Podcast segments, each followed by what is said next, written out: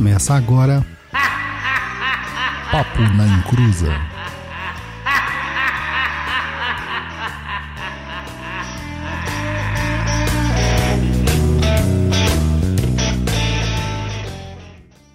Começou! Aqui é o Douglas Rainha. Você não dá valor a quem veio antes, você não dá valor a nada. Fala pessoal, boa noite, tudo bem? Estamos aí com mais um programa no ar, excepcionalmente nessa quinta-feira. Mas vamos que vamos aí, né? Véspera de feriado e bora. Olá, aqui é o Caio San mais uma vez, marcando presença aqui, ferrando o podcast dos outros, falando que não adianta você estudar sobre magia, nórdicos, runas ou até os yorubás se você não sabe respeitar a sua avó. Pois é, gente. O respeito da avó eu acho que é o mais importante, até porque a avó sabe de cada uma, que meu Deus do céu. Então vamos lá, gente. Vamos falar de macumbaria aqui, mas uma macumbaria que a galera tava muito, muito requisitando, que é ancestralidade. Ó, oh, tenso, né? Mas depois dos recaditos do Japão.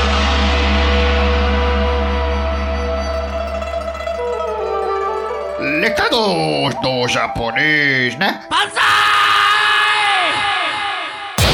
I'm Japanese! I'm Japanese! I'm Japanese! I'm Japanese! I love Japan! I love Japan! I love Japan! I love Japan! Saravá, encruzetes. Não pule esses recados aí que é rapidez. Temos lançamento lá no Perdido AD e você não pode perder. Curso sobre firmeza de Umbanda. Você sabe o que é firmeza? Sabe firmar seus guias? Sabe que a magia de Umbanda chama firmeza? Em nosso novo curso, você terá acesso a todas essas informações e além de um montão de práticas para você fazer. Feitiço que não acaba mais. Corre lá que está no preço de lançamento. Anota o endereço www.perdidoead.com Com. Aproveita também que está rolando a promoção de Ogum esse mês e é o último mês de promoção do Perdido EAD. Então, corre, corre para fazer essa economia aí e já se inscreve lá nos cursos, beleza? Se você quer apoiar este programinha aqui, já sabe o que você tem que fazer, né? Não sabe? Entra lá no Catarse, catarse.me barra papo na encruza e apoia a gente a partir de cinco reais aí. E você que já é nosso apoiador, verifica aí se o seu apoio tá ativo, pois só assim você concorre lá aos prêmios que nós sorteamos lá no Umbral, tá? Mas se você não pode é, apoiar a gente financeiramente falando, divulgue o nosso trabalho nas suas redes sociais. Então toma nota aí das nossas redes, divulgue aí, tá? O Instagram é instagram.com barra Papo na Encruza ou simplesmente arroba Papo na Encruza no seu aparelho celular. É isso? Telemóvel? É isso. Blog, blog com muitos textos e vídeos é lá no www.perdido.co. Lembrando que lá é tudo 08 bola bola na faixa de grátis, tá? Nossos cursos estão disponíveis também lá no www.perdidoead.com, como eu já falei no início. Aproveita, corre lá que está tendo promoção e lançamento de cursos. O nosso TikTok da Discordia é o arroba Papo na Encruza. E o nosso e-mail aí para você mandar a sua dúvida, sua sugestão, sua crítica, ou sei lá o que você quer mandar, é o contato arroba perdido.co. Manda suas dúvidas lá que a gente separa e responde aí no outro programa nosso que é o Tá Perdido. Se você não conhece o Tá Perdido, é o nosso programa aí de perguntas e respostas, tá? As dúvidas dos nossos queridos ouvintes, a gente responde lá. Eu acho que é só, né? Então. Se você não conhece o Tá Perdido, você literalmente. Tá perdido. Tá perdido, né, cara? É absurdamente, né? Ai, ai, ai. Vamos lá, então. Hoje aqui a gente tem a presença marcante do Caio San. Olá, Para gente. trazer pra gente aqui a sua sapiência neste programa. É, o Caio, você casou, cara. Oficialmente. É isso mesmo. Agora- parabéns! Agora é oficiar. parabéns. Obrigado. obrigado. Parabéns, parabéns. Então, assim, vamos pegar leve que ele tá em clima de lua de mel, tá, gente? Tá em clima de lua de mel. Não nada, tô em clima de dor de cabeça hoje, bicho. Mas então é isso, casamento é isso, né? Dor de cabeça, cara. Não tem outra coisa, né? Bom, eu manjo porque, né? Já casei duas vezes, então. De casar, você sabe, né? De tá casar aí e des- querendo- e descasar sem mais ainda. Querendo bater o recorde do Fábio Júnior, né? Não, não, parei na GAT, cara. Parei na GAT. Depois da aí GAT, sim, eu pô, já, aí, já- aí sim. Aí sim, Douglas. Não, daí eu vou, tipo, me aposentar. Não quero mais. Vou entrar para um Ô, Caio, monastério. vou Fala. dar a minha opinião sobre isso, tá? É, deixar bem claro que eu não quero fim de namoro de ninguém, de casamento, ou sei lá que tipo de relacionamento. Mas se acontecer, vai ter outra pessoa. Ele vai casar de novo. É, é fala isso cíclico. de mim, mano. Como que você fala um negócio desse de mim? É cíclico. Você me conheceu ontem, rapaz. Como que você tá falando um negócio desse? Aham. Eu só conheço você desde 1997, faz as contas. Ah, maravilha. Então hoje a gente está falando sobre ancestralidade, sobre família, nada mais, nada menos do que a presença do nosso ilustríssimo Gael aí na nossa tela. E, gente, é um assunto que vocês estão há muito tempo pedindo para a gente falar.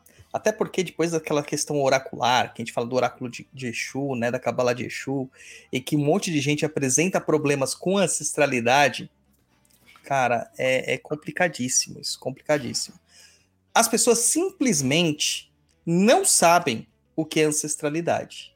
Não sabem. Elas ignoram tudo aquilo que veio antes delas. Como se elas tivessem chegado aqui neste mundo e já tivesse tudo pavimentado para elas. E feito por forças invisíveis. Como se a Eu acho que é assim, foi feito por alienígenas. mas mesmo assim seriam ancestrais. Você acha que é tipo celeiro de alienígena aqui? Tipo, a gente é um brinquedinho deles? Com certeza. Caramba, japonês, você sempre me surpreende. Você precisa parecer aquele cara da History que tem o cabelão, sabe? Cabelo zoado, assim. Próximo Jorge você vir com essa peru... É, não sei nem falar o nome dele. Cara, eu acredito em reptilianos. Ah, não, japonês. É, por que não pode ter reptilianos entre nós? Ah, não, Reptilianos, intraterrenos, o É. que mais? Ah, não. Terra. Oca. Não, não- não faz isso comigo, cara. Não, nós, não- temos, não- nós temos até, como é que é? Ultra Bolts? Ai, meu Deus. Mano, vamos pro programa, porque você tá me decepcionando. Eu já estive tudo nessas teorias, já. quando era mais Você novo. já estudou essas. Você acreditava nessas coisas, Caio? Cara, eu adorava ufologia esotérica, bicho, quando era mais novo, Douglas. Eu lia que nem um maluco, bicho. Você era daqueles que cultuavam Ashtacheran? Não cultuava, mas cheguei a ler os livros, viu? Acabou o programa. Tchau. Tchau, acabou o programa. Né? Meu Deus Mestre do céu. Sananda, daí depois os intraterrenos, os OSNIs, né? Objetos submarinos não identificados. Mas me explica uma coisa, por que, que aquelas representações do Ashtacheran e de toda a, a trupe lá dos ascensionados, eles sempre são homens brancos de olhos claros? É, né? é. Porque foram homens brancos que criaram, né? Fazer o quê? Mano, É eu não consigo entender isso daí, cara. O ser assim? evoluído é, é, é, é- é branco de olho claro e cabelo loiro, né? Então, Ó, apesar que teve, tem, tinha uma série Vi que teve um remake, né? Depois com a maravilhosa Morena Bacarin. É, não porque ela é bonita, não, é porque ela é boa atriz mesmo, né? Ela é uma boa atriz. É, e que fala mesmo de uma coisa meio reptiliana, assim, né? Eu achava legalzinho aquele, aquele programa. Mas a ancestralidade que a gente tá falando aqui, a galera aqui no chat que já tá tudo doida, né? Falando assim, ah, ancestralidade é meu problema, né? Ó, o Guto colocou aqui, ancestralidade é a razão dos meus pesadelos, né? Ah, o pessoal colocando aqui, tropa de quem descobriu problemas com ancestralidade, né? é dívida com terreno isso aí. É, É, terreno do vô que tá cheio de dívida, tem que pagar o habite. e TCMD ali não foi pagado, pago do jeito certo. É, Ó, tô pra descobrir, a Mariana, tô pra descobrir, certeza que tem esses problemas. E eu tô pra falar que 99% das pessoas no Brasil tem problema com ancestralidade. Tem problema. A partir do princípio que a gente. indígena, né? Não só indígena, né? Não só Era indígena. negro, tipo. cemitério de tudo aqui, né? É, tanto que na Kimbanda a gente fala que todos os locais são calungas. Calungas no sentido de, de, de campo dos mortos. Aí o pessoal fala assim: ah, mas por que tem Exu na mata? Né? Exu porque acabou? Não, tem Exu que não é caboclo. as matas eram um local onde muitas pessoas morriam. Né? Então as almas ficam lá. Os mares, locais que muitas pessoas morriam. O Campo Santo, que é o cemitério, é a estrutura mais nova e recente dentro dos reinos da Quimbanda, se você for pensar. Porque para existir um Campo Santos, precisou existir antes uma vila, uma comunidade. Uhum. Então você precisa, pelo menos, da lira ali fundamentada. Então você tem, na terra você tem cemitérios, na mata você tem cemitérios, nas águas você tem cemitérios, nos caminhos, nas estradas você Nada. tem cemitérios, né?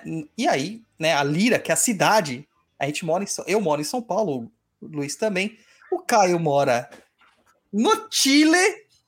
Eu moro em Santiago, Caio? Santiago, sim. Ela mora na capital. Deixa eu fechar a porta aqui, que a Bárbara tá ouvindo coisas ali. É, e aí, cara, a gente mora em cidades. E as cidades são grandes cemitérios. Porque você vai encontrar gente morrendo em todas as esquinas. Ou você acha que o morador em situação de rua, né? Pessoa em situação de rua, ela vai morrer numa cama, numa casa. Ou ela vai direto morrer no hospital. Não, ela vai acordar morta nas ruas. E é a terra, é a terra dos mulambos que a gente fala, né? Que é a falange dos mulambos. Então tudo é, é meio que cemitério nesse mundo. E a ancestralidade, ela é uma ligação que nós perdemos, nós brasileiros perdemos completamente. Que a gente encontra ainda em algumas culturas que estão aqui. Por exemplo, os japoneses, tá aí o, o Luiz para me, me apoiar nisso, que a família dele ainda cultua a ancestralidade. De um jeito meio perdido, né, Japa? Pode ser, não sei. Não, perdeu um pouquinho. Tipo, você não faz, né, os Não, de, eu não faço, eu não faço. de, de, de, de promoção do ancestral e tal. Mas os, alguns tios seus ainda fazem. Sim. Você acha que seus primos vão dar continuidade nisso aí? Não. Não vão. Então a Não gente vão. perde isso, né? Então, o que, que é ancestralidade? E aí eu vou, neste momento, passar a pergunta para vocês. Né? Caio, você, o que, que é ancestralidade para ti? Cara, ancestralidade pra mim é. Primeiro de tudo é. São as suas raízes no, no- no- mais simples que pode ser. Quando eu falei do negócio de respeitar sua avó ou sua mãe, respeitar tudo que veio antes de você, eu acho que é fundamental para para nós humanos termos essa, essa questão de história antes de nós. Eu, eu, vou, eu vou- tentar não tergiversar tanto aqui, mas nós só conseguimos ser humanos, nós somos isso que nós somos agora, falando aqui num computador e tal, porque nós sabemos preservar nossas histórias, seja de maneira oral, seja de maneira escrita, seja de maneira pictórica, né?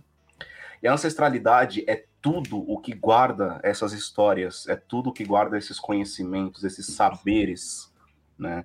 Tudo que guarda esses sentimentos, esse essa essas coisas que não, não, não se vê, mas que se, se sente, se, se vive, sabe? Como o, o modo que uma pessoa trata um certo tipo de problema, o modo que a pessoa come certo tipo de comida ou que faz um certo tipo de comida e o porquê disso. Tudo isso para mim é ancestralidade, então ela começa exatamente nos seus pais, né?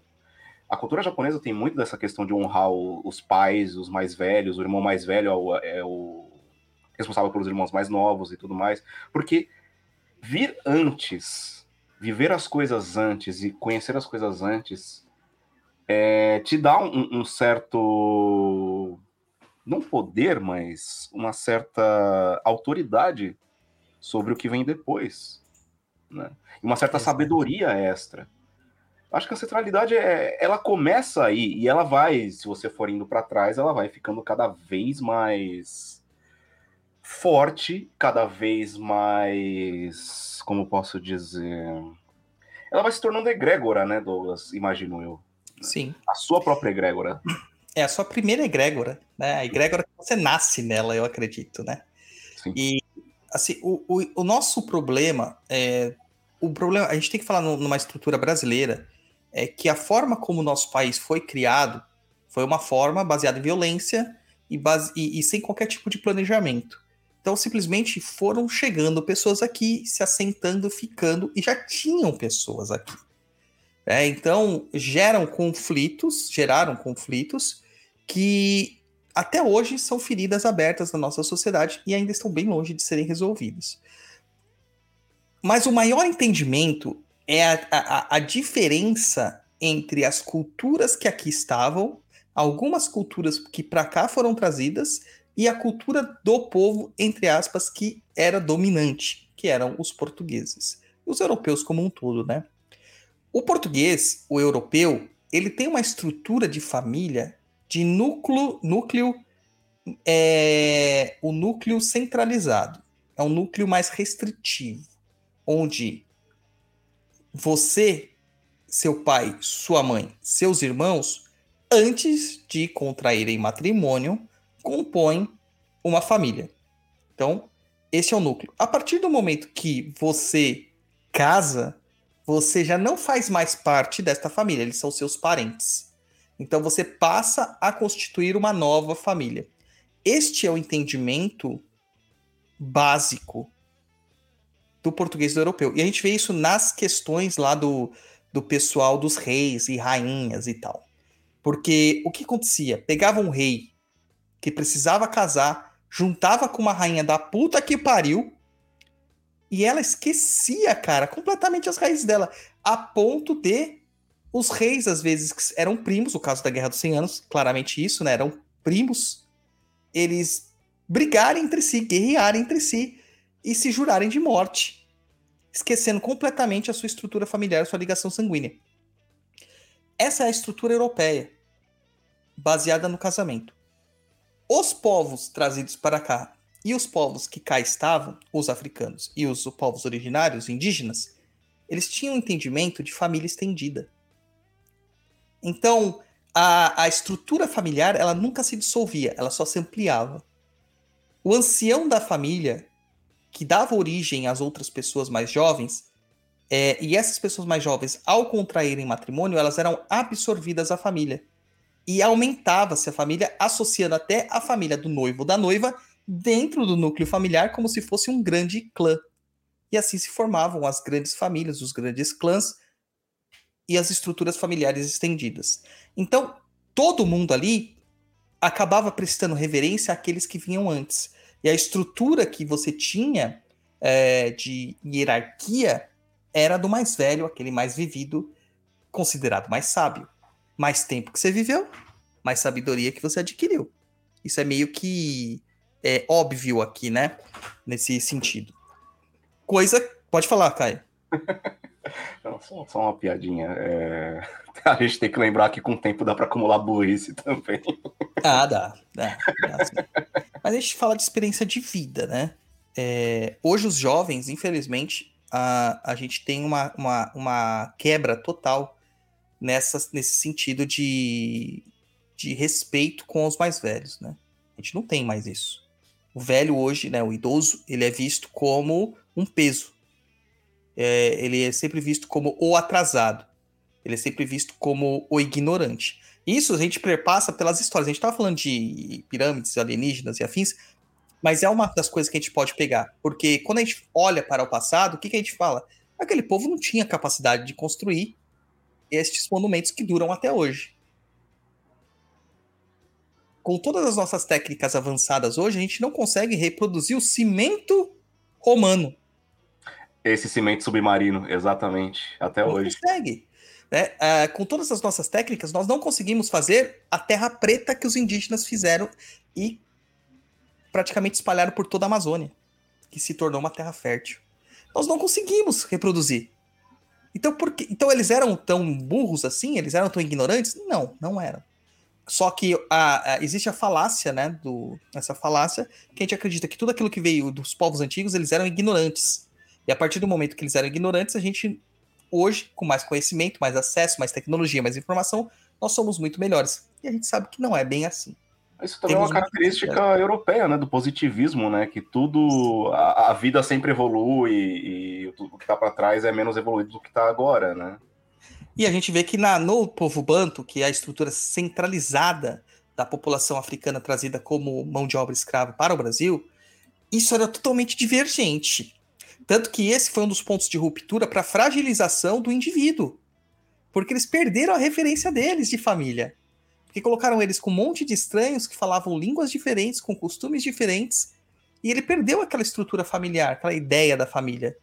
É, é muito complexo para eles isso daí. Então fragiliza realmente. É como se a gente perdesse pai e mãe numa toada só, a gente acaba ficando totalmente perdido. Uhum. E a liberdade também. E os indígenas da mesma forma, né? Porque também funciona assim a, a ideia da, das famílias estendidas. Tanto que nas tribos, que é o nome, um termo errado, nos povos, né, nos, nos assentamentos indígenas, nós percebemos que não existem casas individualizadas. São casas familiares. Tabas, taperas, ocas, os nomes que vocês derem. São casas coletivas. Porque não existe a ideia da individualidade, mas sim a da coletividade familiar. Então, uma família acabava, uma, uma, um- uma moça casava com um outro moço dentro da aldeia indígena, ele ia imediatamente para casa, para moradia do seu noivo. E ali ela era recebida como uma filha, a ponto de os pais dela ficarem em segundo plano, ela partir né, do princípio dos pais do noivo serem os pais e tudo mais. Então a gente tem todas essas questões aí que envolvem essa questão de, de ancestralidade, do entendimento daquilo que é feito na estrutura do passado. E que hoje a gente se perdeu. Se a gente pergunta para o brasileiro médio, padrão regular, ele não sabe quem foi o bisavô dele. Não sabe. Né? Uma pessoa que tenha uma. é, consiga traçar a sua linhagem, não sabe. Não sabe o que fez, não sabe o que fez. E eu vou dar um exemplo claro, assim, a Gatti, recentemente ela descobriu os antepassados dela é, numa pesquisa que ela estava fazendo, naquele Family, family Search, né? É, Hum. Por curiosidade. E ela descobriu histórias da família dela, explicando coisas da família dela, que, cara, estourou a cabeça dela, bombou a cabeça dela. Né? E a gente não tem a mínima noção disso. A gente não tem a mínima noção disso. E a gente perde as nossas raízes. Perdeu a raiz, perdeu a essência, perdeu todo o contexto que nos traz a vida. Né? Perdeu todo o contexto. E você, japonês? O que, que tem eu? Como que você trata a sua ancestralidade? Cara, eu já fui atrás de querer saber muitas coisas, mas você sabe, né, que os japoneses vieram pra cá fugidos de guerra e quando as pessoas fogem da guerra, No Kobayashi Maru? muita coisa acaba se perdendo no meio do caminho, né? Então, é, eu não tenho muitas informações. A família já tentou ir atrás para levantar quem é. Tem um primo que fez um, um levantamento, mas é complicado. Então, eu não tenho muito dos meus antepassados, tá? O máximo que eu tenho é do meu avô, que plantava banana em Miracatu. Se alguém for de Miracatu, registre região, meu avô era de lá. E aí a gente chega, né? Por que, que a gente chegou nessa pauta? Eu tava conversando com o Caio um dia desse, a gente falando coisa da vida, e o Caio me mandou um áudio. É que é impossível reproduzir este áudio, porque são 20 e poucos minutos, cara. Eu vou deixar ele como um, um extra nos, nos nossos, no- no- na nossa postagem depois do, do offline. Esse áudio me emocionou. Eu falei, eu fiquei marejado, meus olhos encheram de água quando eu comecei a ouvir esse áudio. Conte do áudio pra nós, Caio, por favor, com a sua voz, que tem a ver com a sua família. Bom, eu resolvi atrás da minha ancestralidade. Então, eu acabei fazendo uma chamada para minha avó paterna, que ainda está viva e tudo mais. E na família sempre correram histórias sobre o que os meus bisavós faziam, né? Tudo que era mágico na, na nossa família, saca? E eu comecei a perguntar para ela: o que, que seus bisavós, é, o que, que seus pais faziam, vó? Como é que, qual, qual que é a história deles? Porque eu sabia que eles faziam algum tipo de benzimento e tudo mais. E ela começou a contar de uma maneira emocionada. É engraçado que no áudio, o Douglas pode até corroborar isso. No áudio, a voz dela, ela, ela muda, assim, ela fica mais viva, assim, quando ela começa a falar dos próprios pais e o tratamento carinhoso que ela trata, né, do, do, do, do pai e da mãe falando, né? O papai, cara. Papai. Ela falando do papai, uma senhora de, sei lá, 87 anos, acho que minha avó tem, falando do papai fazia isso. E ele era respeitado, tinha carinho de todo mundo e tal, né? E ela me contou, né, sobre o Sebastião e caramba, eu sempre esqueço. Deixa eu pegar no meu caderno aqui. Bom que eu sempre tenho meus caderninhos, né?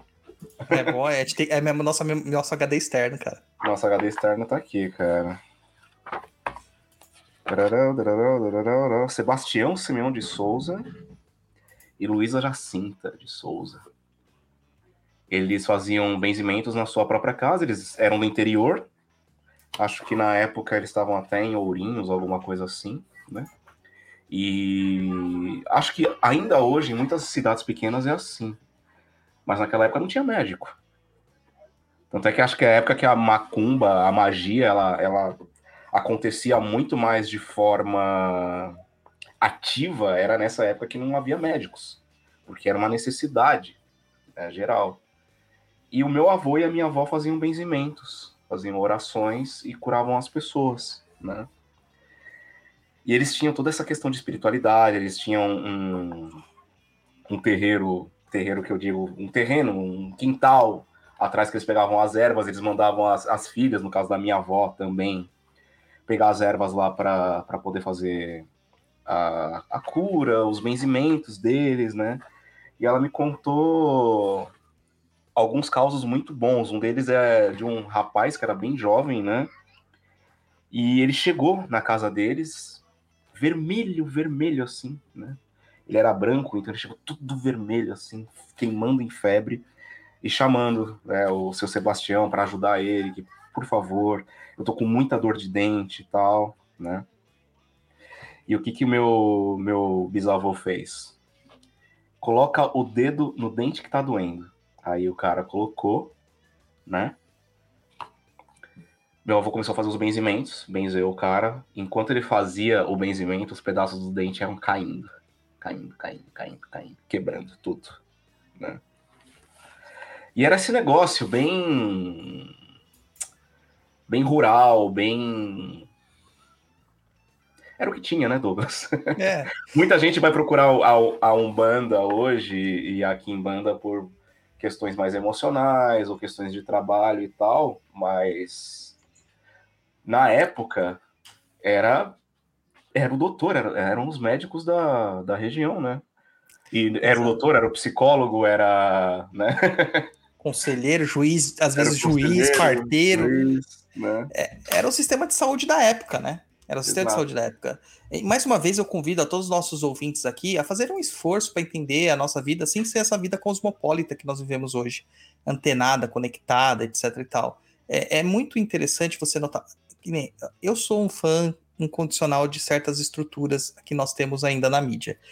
A novela que está passando agora, Pantanal, que é um remake lá da, da extinta rede Manchete, para mim, ela é uma, uma, uma- é um saudosismo, uma nostalgia, porque eu assisti isso quando criança, né?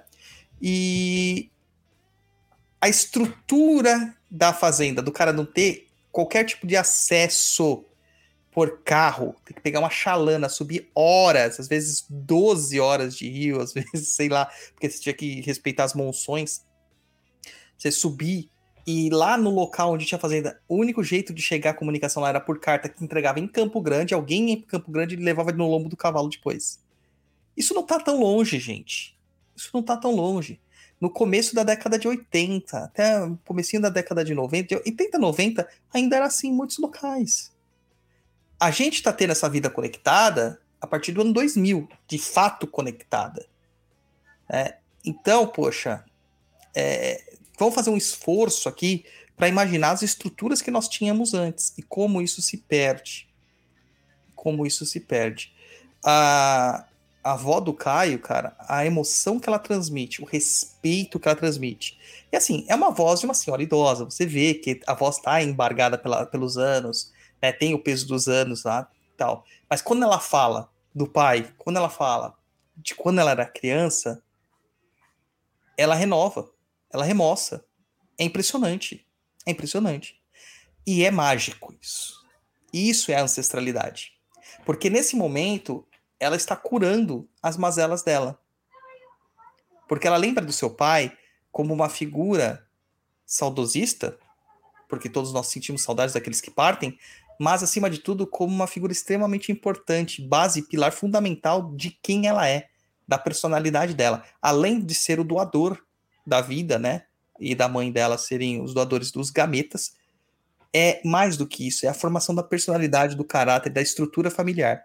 E é justamente isso que a gente fala que a gente perde. E isso está muito além de só genética, de só pais biológicos, de só essas coisas que a gente discute muito hoje em dia, tem que discutir, é agenda, mas isso está muito mais aprofundado na estrutura da família, porque todas as famílias antigamente tinham alguém que era adotado. E não era adotado papel passado. Era uma irmã, uma tia, uma prima, uma pessoa que passava e largava o bebê na rua. E as famílias eram adotadas. Na minha família, a minha tia mais nova, que nunca foi tratada de forma diferente, é um caso desse. O Luiz conhece ela.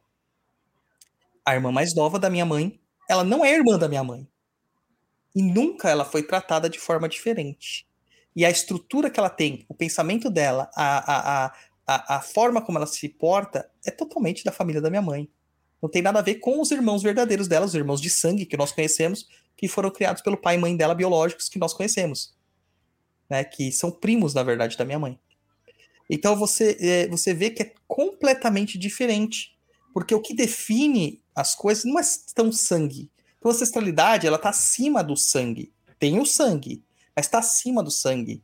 É a questão da estrutura criada, da família, da egrégora que o Caio falou, que é a nossa primeira egrégora. Isso marca algo que não some, porque o sangue some. O sangue dilui. Isso marca a alma e a alma não dilui. E é aí que moram os problemas de ancestralidade. Que moram os problemas de ancestralidade. A Umbanda, a Kimbanda, ela tem uma formação é, baseada na estrutura Congo de pensamento. Nós não somos a religião Banto, por excelência. Não somos religiões é, de Angola, não somos religiões, não temos religiões é, dos reinos de Congo, de Matamba, de Lunda, não temos mas a estrutura delas nos foi legada, absorvida e reinterpretada. A base da cosmogonia Banto nos diz que, no princípio, só existia Zambi. Zambi Apongo, o deus maior, o deus criador.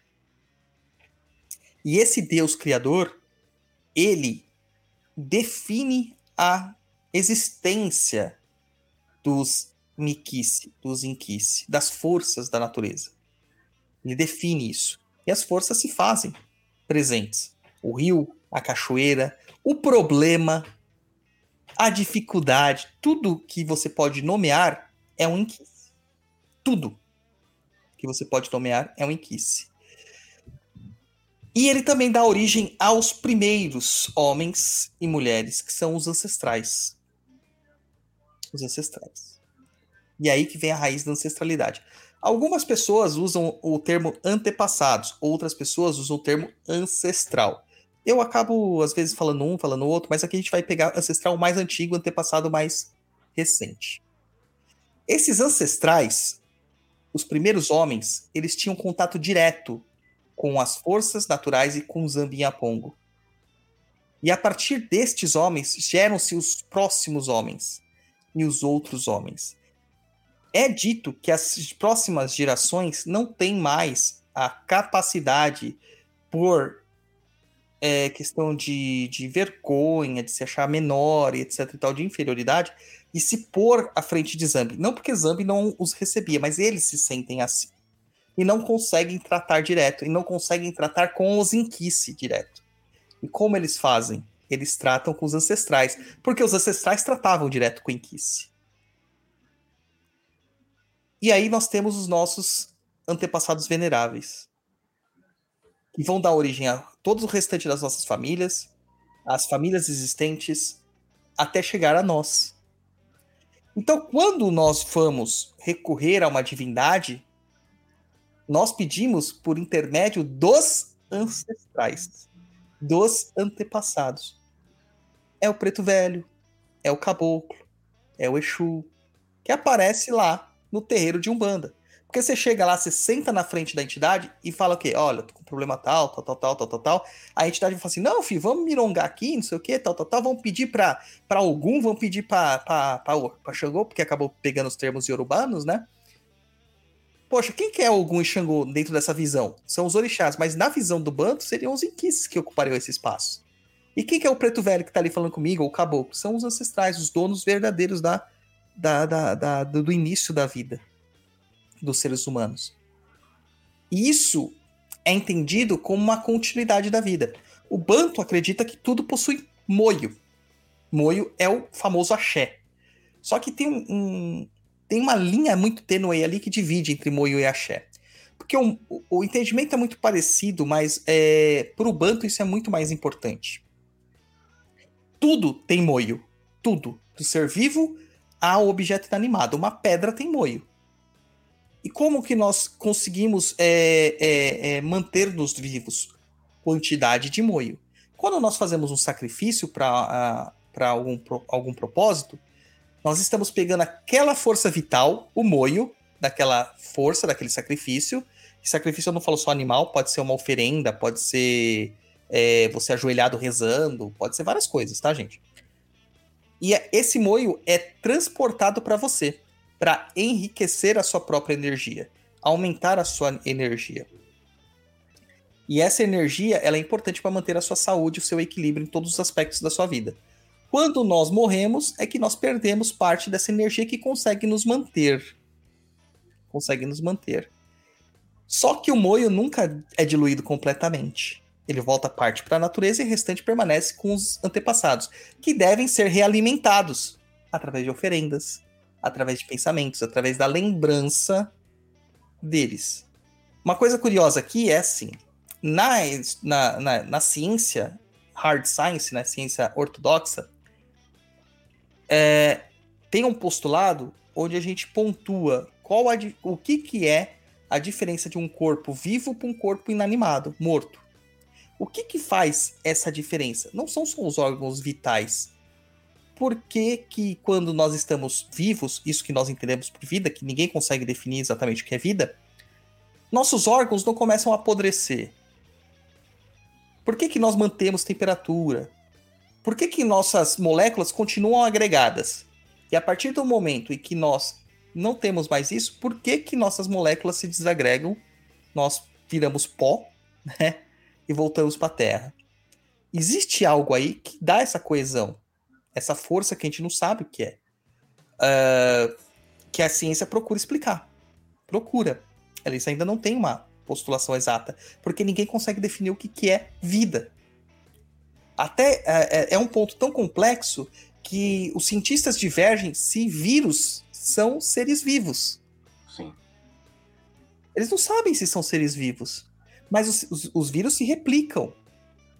Os vírus têm um certo princípio de é, é, é, intuição, né, de instinto, porque eles sabem que eles têm que se reproduzir, eles têm que se aprimorar, e muitos deles aprendem que eles não podem matar, porque se E eles matarem, eles não certas áreas do corpo. áreas específicas. E, e que eles não podem matar o seu hospedeiro, porque senão eles morrem também. Poxa.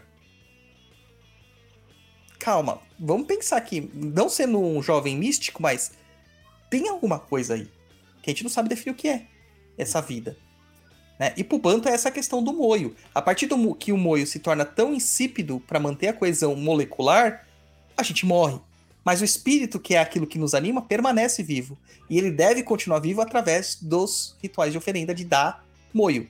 E nós vemos isso também é, bastante com os mexicanos, cara. Os mexicanos mantêm essa tradição. Não só no Dia de los Muertos, mas em vários. E tem filipinos que fazem isso, tem é, vários povos da Ásia é, Menor que fazem isso. É, mantém a tradição do parente que morreu ainda estando lá. A ponto de existir casos, é, isso na estrutura Banto tem, algumas sociedades Bantos têm isso, de ir pedir permissão para os mortos para casar com alguma pessoa. De apresentar a, um amigo da família, uma pessoa nova, no altar dos mortos. Onde tem todas as imagens e tudo mais e tal, tal, tal, tal. lá. Isso é muito comum. Essa egrégora deve ser muito doida, né, cara? É, Porque eu- eu- eu- você deve, imagino eu, que você deve sentir ó, os seus parentes o tempo todo contigo. Pois é. Você sente, cara. Você sente. A gente fala na. A gente não, não, não, não chancela isso, não bate carimbo, mas todos os guias que trabalham com a gente na Umbanda, eles são ancestrais nossos. Pô, Douglas, mas você é tipo loiro, de olhos azuis, ascendência europeia, clara, distinta, aí não sei o quê, bababá, que todo mundo fala essas bobeiras. Como que você tem um preto velho e um caboclo um indígena? Cara, eu nem sempre posso ter sido assim. A minha alma tem ancestralidade, não é só minha matéria. Fora que quando eu fiz o, o negócio da genera lá, da, do DNA, mano, eu sou uma mistureba de gene que você não tem noção, cara. É um, acho que pegaram um genoma assim, de vários lugares do mundo, chacoalharam assim, fizeram um shake de mim. Preciso fazer um também, cara. Cara, é interessantíssimo, cara. Interessantíssimo. Isso foi até uma E assim- discussão na Propai uma vez sobre fazer esse tipo de exame para, né, voltando esse papo de ancestralidade, a gente até comentou naquele episódio que tava todo mundo do Afropai aqui, né, Sim, que grande parte da nossa ancestralidade simplesmente foi limada, foi cortada, né? sim. Nossa sim. língua não foi preservada, nossas culturas, assim. A duras penas foi um pouco preservada, nossa, nossos nomes não foram preservados, então. O sobrenome, que é o que define a família, né? É, eu, então eu queria ter esse norte. Eu queria ter esse norte é, tanto de tradições como de genético. né? Eu acho, eu acho isso importante. Mas aí, aí na- no Chile tá com essa moda também de fazer o cotonetezinho lá? Ah, cara, não sei se aqui, mas eu sei que chega até aqui. Isso sim. É, eu, eu sei que é uma coisa muito besta, simples, é incrível, porque você vai enfiar um cotonete, dois cotonetes, né? Dois swap na boca, esfregar na, na bochecha, colocar Uhum. no. Mandar pelo correio. Maluco, que que? Se eu falasse isso pro meu, pro minha, pra minha avó, cara, ela ia falar que isso era ficção científica, que jamais que isso ia acontecer. Eu ia falar, larga a mão de ser bobo, moleque. É. Mas vamos, vamos lá pra, pos- pra postulação, Caio. O que, que você acredita que tenha na sua descendência? Antes da conversa da sua avó. O que, que você acreditava que tinha na sua, na sua ascendência? Rapaz. Eu nunca pensei muito nisso, pra falar a verdade. Na verdade, não é que eu nunca pensei nisso. Eu sempre tive em contato com a minha outra avó, que elas eram Sim. irmãs, né? Eu sempre ficava perguntando histórias da, da infância delas. Então eu ficava na cozinha, elas ficavam cozinhando.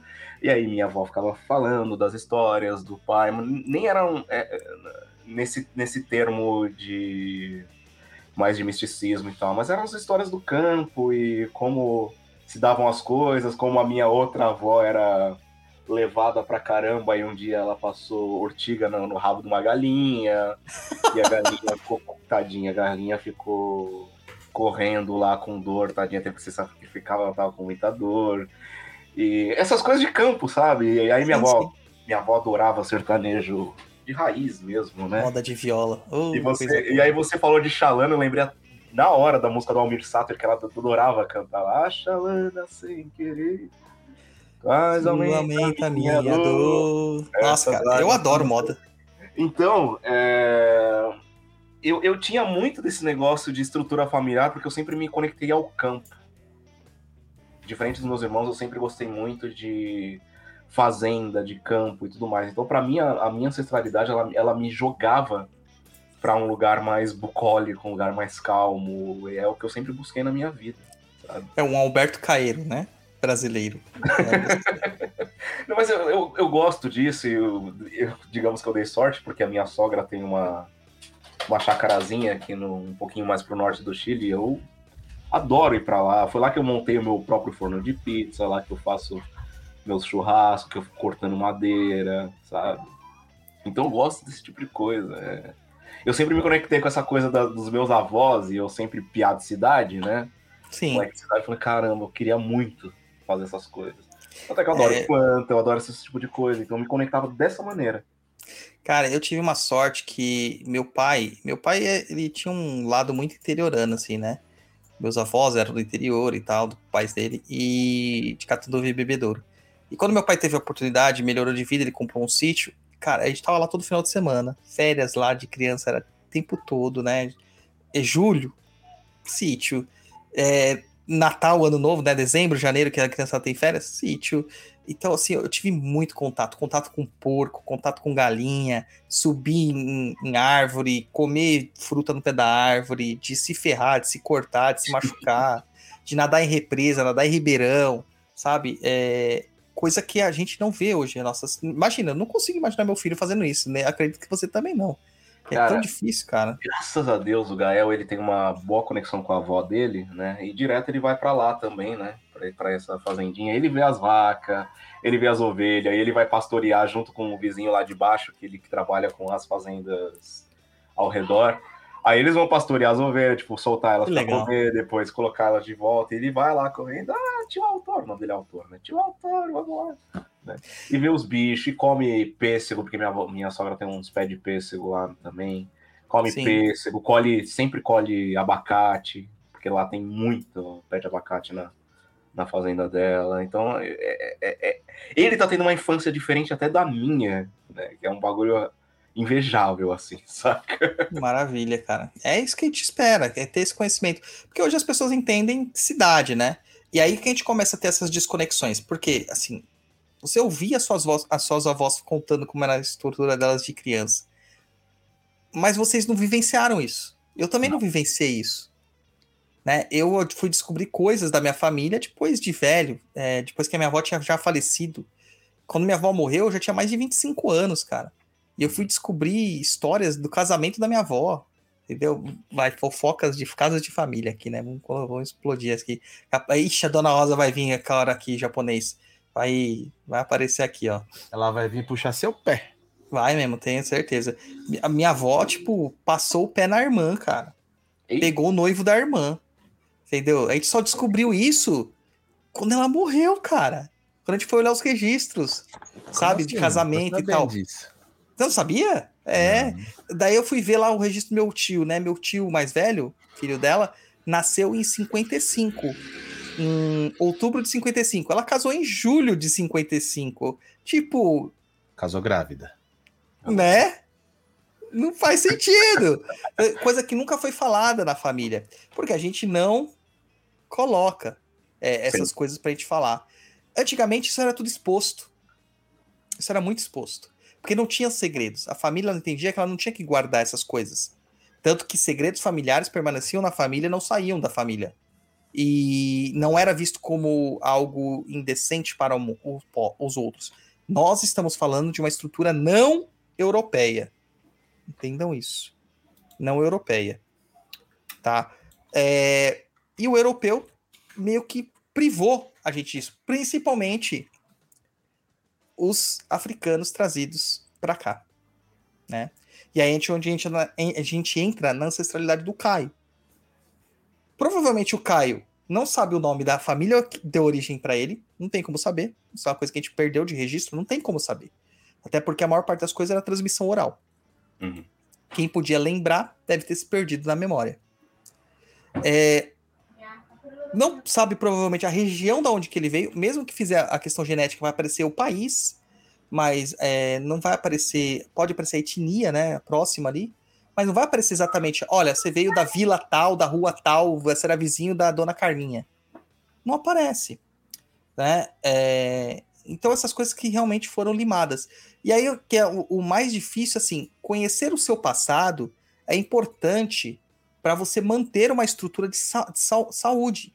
Eu tava vendo aqui no chat o pessoal falando de memória celular e tal. Isso é uma discussão que está em aberto ainda, não é nada muito colocado, né? É, mas existe alguns quesitos que a gente traz isso na genética, memórias celulares. E a gente entendendo a estrutura da nossa família, a gente entendendo a estrutura dos nossos antepassados, a gente consegue se resguardar de diversos tipos de problemas. Problemas de saúde, problemas espirituais, problemas de relacionamentos e traumas. Pode falar, Caio.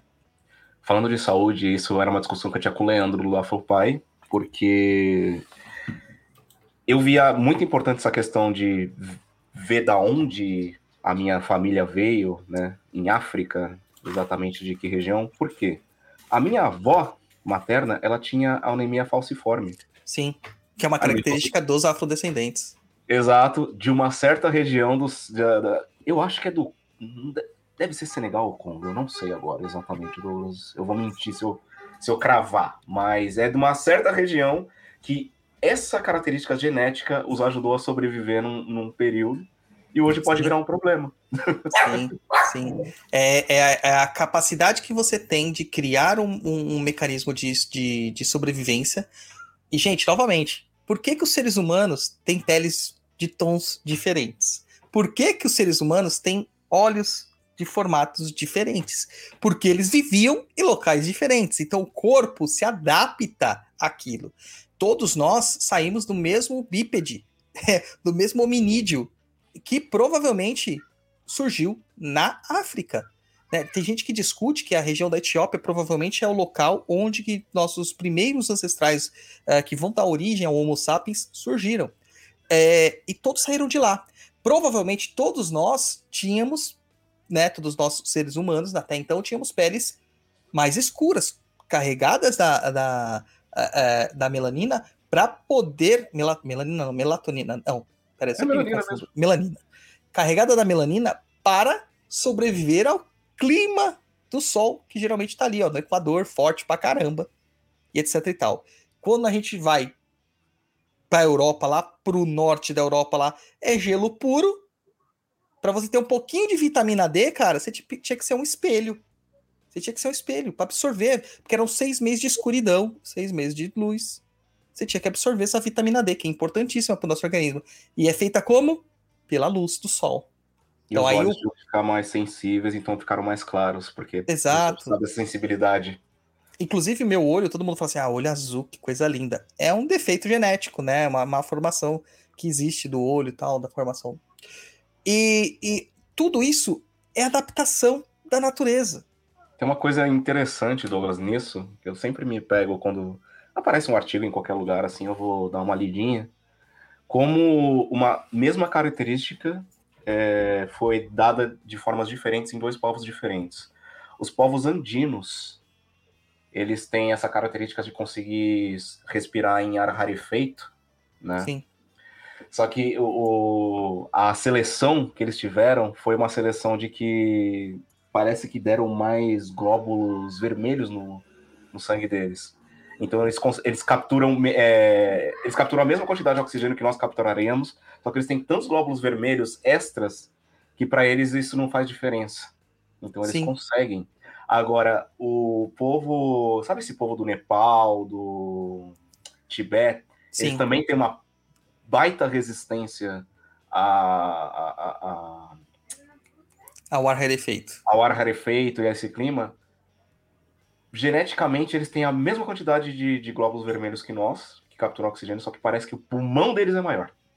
Exatamente. E a gente vai vendo essas adaptações muito mais simples, viu, Caio? Por exemplo, o japonês. Nós amamos comida japonesa. Não sei vocês aí, porque vocês têm um peixe muito mais fresco que nós, né? Não, a gente. é, Não. Pior que em Não? Santiago, não, cara. Em Santiago, não. É a- o lance da exportação que a gente tava falando em off.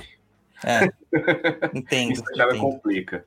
Mas tem, tem bastante comida japonesa aqui, tem sushi com frango. Pra, Sushi com frango. É, papo pra outro, pra outro podcast. Outro podcast. Fala já, pra você levantar a mão aí. Ah, eu falei, eu gosto de comida japonesa. Eu. Ah, tá. Então, a gente gosta de comida japonesa. E, só que tem um negócio, tem o- a nori, né? Que é aquela complexo de algas lá que, que envolve o sushi. O sushi. Nós, ocidentais. Ah, fala. Nori é só uma abreviação, tá? Tá, fala o O nome, nome certo. correto daquilo é yakinori. Ah, muito bem. É, nada como ter um especialista aqui. Eu não sabia, não, que louco. E, ah, tá vendo? Para, reformular o, o, o refogado, tá vendo? É, o que acontece? Nosso estômago não tem uma capacidade de, de digerir aquela alga, nós ocidentais. Tem muita gente que tem digestão por causa dela. Sério? O japonês tem. O japonês tem uma característica genética para isso. Por quê? Porque sempre se alimentou deste tipo de alimento. Aí, em contrapartida, muitos têm resistência a leite, né? Sim, porque não tinha vaca lá. Né? Vaca é uma coisa absurda, porque precisa de pasto, território. O Japão são várias ilhas pequenas. Aliás, tem um, tem um lance da, da Ásia. Da Ásia. Ásia onde tá Japão, Coreia e tudo mais. Parece que existe, não são todas as pessoas, né? acho que até é óbvio que não são, mas existe uma, uma grande parcela das pessoas lá, Douglas, não sei se você sabe disso, japonês, que eles não precisam de desodorante. Porque eles, Eles não não desenvolvem a, a- a bactéria que causa o mau cheiro Nossa senhora. nas axilas. Pois Sabia é, disso, cara. não. Novidade. Então, ó, ó, ótimo para a indústria de desodorante estudar, né? Para fazer algo melhor do que os íons de prata que destrói a gente, matam a nossa saúde. Então você vê que, que o corpo ele se, ele se adapta. Imagina a nossa alma. Imagina a nossa alma. Né? O, a gente tem aí que o Império Mongol foi um dos mais temíveis impérios e um dos mais profícuos, né? De expansão e como eles conseguiam sobreviver a todas as intempéries daqueles vastos pastos lá. Capacidade de adaptação. Então, tudo isso aí é interessante para a gente encontrar a origem, para a gente encontrar problemas de saúde, problemas físicos, a origem, a história, saber curiosidades, porque nós somos movidos para curiosidade. Né? Eu, eu tô numa fase meio revoltada da vida, então nem eu tô numa dieta danada, o Luiz me tomando Coca-Cola lá, né? E a minha, a minha nutricionista me proibiu de comer tudo que tem açúcar. Eu falei assim, qual a graça da vida? Ah, não, mas vai fazer mal pra sua saúde, você pode morrer com isso. Mas se eu ficar sem açúcar, eu também vou morrer. Porque tá perdendo a graça da vida. Então são coisas que a gente tem que, que, que sempre levar em consideração. E quando a gente joga o oráculo de Exu, todos os oráculos aparecem isso, mas é que o oráculo de Exu, por ser de Kimbanda, a Kabbalah de Exu, ela tem um foco em ancestralidade muito forte. Quando a gente vai descobrir o Exu da pessoa, a gente procura se aquele Exu é um ancestral. Porque grande parte deles são. Né? E qual que é a nossa ligação com eles? Qual que é o nosso enredo? Qual que é a nossa história? Por que, que eles estão conosco? Eles não estão conosco simplesmente porque a gente estava passando na rua e ele falou assim: Ó, oh, você aqui, ó, vem cá. Mesmo na, na ideia da Umbanda, que a gente tem que o Exu ele não está atrelado a nós, mas a uma entidade nossa, né, o caboclo, o preto velho, isso é entre aspas, que é assim. Porque o caboclo e o preto velho também estão ligados a nós. Então, se esse cara tá ligado ao caboclo preto velho, tá ligado todo mundo. Tá todo mundo ali no, no, no, no Facebook de todo mundo, né? Na ligação de todo mundo. Eu gostava da época do Orkut, que dava pra você contar os passos que te ligavam a outra pessoa, né? Esse te conecta a esse, que esse te conecta aquele. Eu gostava dessa época. Então, é importante gente saber. E lá sai muito problema de ancestralidade. E as pessoas perguntam: o que é problema de ancestralidade? Cara, tudo. Vida atrasada, problemas de saúde, problemas genéticos, problemas de família, lidar com relacionamentos, tratamento dos filhos, uh, prosperidade, literalmente tudo que você pode imaginar. Tudo.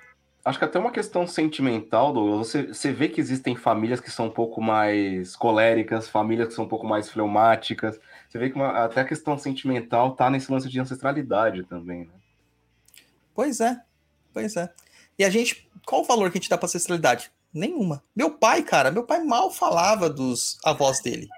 Eu sei da bisavó dele porque minha bisavó era uma filha da P, que chegou e cuspindo no caixão do meu bisavô, xingando ele. Era, uma, era espanhol, cara. Espanhol é, uma, é difícil. Aí depois que você morre, os caras ficam xingando, né? Porra, é, é, são coisas para você olhar assim e falar assim, puxa, uh, Caio, eu já andei com meu pai em, em, locais que eles olhavam para mim assim e falavam assim: você não é filho dele, não. Você já não procurou saber se, é seu, se ele é seu filho mesmo? Eu, cara, sabe, acontecia isso, entendeu? Só que se você olha a estrutura, minha estrutura é, fisionômica, eu sou muito parecido com alguns irmãos do meu pai. Né? Uhum. A Bárbara diz que eu sou muito parecido com a minha com o meu pai. Da mesma forma, eu sou parecido com o meu avô da materno. É umas loucuras que assim acontece, né? Sim. Cópia do seu tio Marcelo sei lá, né? Melhorada, por favor. É... então, é... descobrir a ancestralidade é muito importante para dar esse, esse refresco no nosso coração. Para a gente entender isso aí. Porque conhecimento é sempre importante. Quando nós conhecemos o nosso passado, nós temos controle do nosso presente. Se nós não sabemos o nosso passado, tudo é obscuro. Tudo vai ficar a ser descoberto é, sem planejamento. E quando você tem um problema, às vezes você está tendo um problema de saúde financeira, ou um problema espiritual, é uma dívida espiritual, aquelas coisas que a gente fala das maldições familiares, você não entende por quê. Você fala assim, puxa, eu sou uma boa pessoa, eu não faço mal para ninguém, eu ajudo todo mundo. E como que isso está acontecendo comigo? Como que tem uma demanda para mim? E às vezes a demanda, cara, a demanda tá lá, ó. há tempos atrás, nas suas duas, três, quatro últimas encarnações. Ou foi mandada uma praga para tua família, ligada ao seu tio, à sua avó, sabe? E você não sabe disso. Você não sabe. E aí a gente ouve, né? É, um relato que nem o da avó, avó do Caio. E, cara, você vê ela carregando magia na fala, enquanto ela fala dos benzimentos. Ela não fala duvidando, ela não fala questionando, ela não fala dizendo, olha, não é bem assim, tá? Então é, é como eles acreditavam. Não, ela não fala em momento algum isso. Ela fala com exatidão. Ela relata como uma testemunha ocular do fato, lá estando lá, das coisas que aconteciam. E isso, eu tenho certeza que para você deve ter trazido tipo, uau, assentou Sim. algumas coisas e depois fez, abriu a cabeça e falou assim: agora eu tô ferrado, porque eu tenho que ir atrás. É, é, eu tô nisso, inclusive, né? Eu estou. Acho que eu sempre estive com um pezinho nisso, porque não, é só, não são só meus bisavós, a minha mãe também, o meu pai tem a questão espiritual dele meio bloqueada por ele mesmo, mas ele tem, então eu eu sempre gostei desse tipo de coisa, então eu vou atrás. Mas é de fato, tem coisas que falam que às vezes não pertencem nem à nossa vida, que encaixam, alguma coisa encaixa quando você sabe. Seja por relatos dos seus avós ou bisavós, seja por. Ai, eu vou dar uma pesquisada no sobrenome da minha família, você acha alguma coisa que você fala, caramba, não é que isso encaixa em mim, tipo, algum. É como se fosse uma, uma pecinha de Lego que fez um. Caraca, velho. Né? Exatamente. Então, eu acho isso muito, muito bom. E tem também essas questões de ancestralidade negativa, né? Que você tava falando. Porra, se tem, cara, tem muita. Tem muita. Né? A, a, vou citar de novo a novela, mano. A ancestralidade que ali tem um exemplo clássico, né? Assistam Pantanal, gente. É Globo, eu sei, mas assistam pela obra. É muito boa, cara. A, a, a relação ali é muito louca muito louca. Porque você vê, lá a gente tem um núcleo lá, que é da Maria, que vai virar Maria Marruá depois e tal, com o Gil, que é o filho dela, e os filhos que morreram todos, né, na reforma agrária, que nunca vem nesse país. Né, nunca vem, né? E esses caras, eles estavam assentados numa terra que foi vendida por um grileiro e eles não possuíam a terra, eles perderam todo o dinheiro e tiveram que sair do lugar. E aí tem aquelas, aquelas, né, aqueles confrontos. O filho da Maria e do Gil, morre assassinado por um dos jagunços do dono da terra. E o Gil, por sua parte, vai lá e mata o dono da terra. A, a sua esposa e a sua filha vê isso acontecendo. O cara sai fugido. Anos depois, jagunços vão atrás lá, a mando da mãe, para matar o cara. Matou, mas deixou a filha, a, a mulher grávida com a filha. É, ou já tinha, já tinha, já tinha parido já. É, então deixou a filha já nascida e a mulher. Depois de anos, a filha vai atrás da desforra. Cara. E se chega um jagunço na tua porta você não sabe o que aconteceu? Isso a gente tá falando assim, com a visão do século XXI. Ah, imagina, é só ligar pra polícia. Cara, tem muito lugar que não chega nem polícia, brother. Tem muito lugar que é a polícia que vai fazer isso, não é um jagunço. Exato. O Nordeste brasileiro, a gente conhece o Nordeste as partes bonitas o norte do Brasil ele é completamente praticamente desabitado. Só os centros mesmo é, de urbanos que são bem habitados. Você vai para o Amazonas, cara, Manaus é uma grande cidade. Fora Manaus tem um monte de lugar que não tem nada. Não é que não tem pessoas morando lá, tem pessoas morando lá, mas não tem estrutura de poder, não tem governo, não tem polícia, não tem médico, não tem autoestrada, não tem nada. É, esse verniz social que a gente tanto se segura em cima dele para viver a nossa vida tranquilamente, em muitos lugares não tem. Ou é simplesmente relativo, depende. Às vezes você tá numa cidade e para você a lei é diferente outra pessoa. Pois é. Ó, o, o André coloca aqui: meu pai tinha terra no Ceará, onde minha mãe foi proibida de ir após a morte dele. A gente tem o caso de uma pessoa que a gente conheceu, né? Um ex-funcionário lá da empresa que, que a gente trabalhava, que ele veio fugido para São Paulo, arranjou encrenca lá.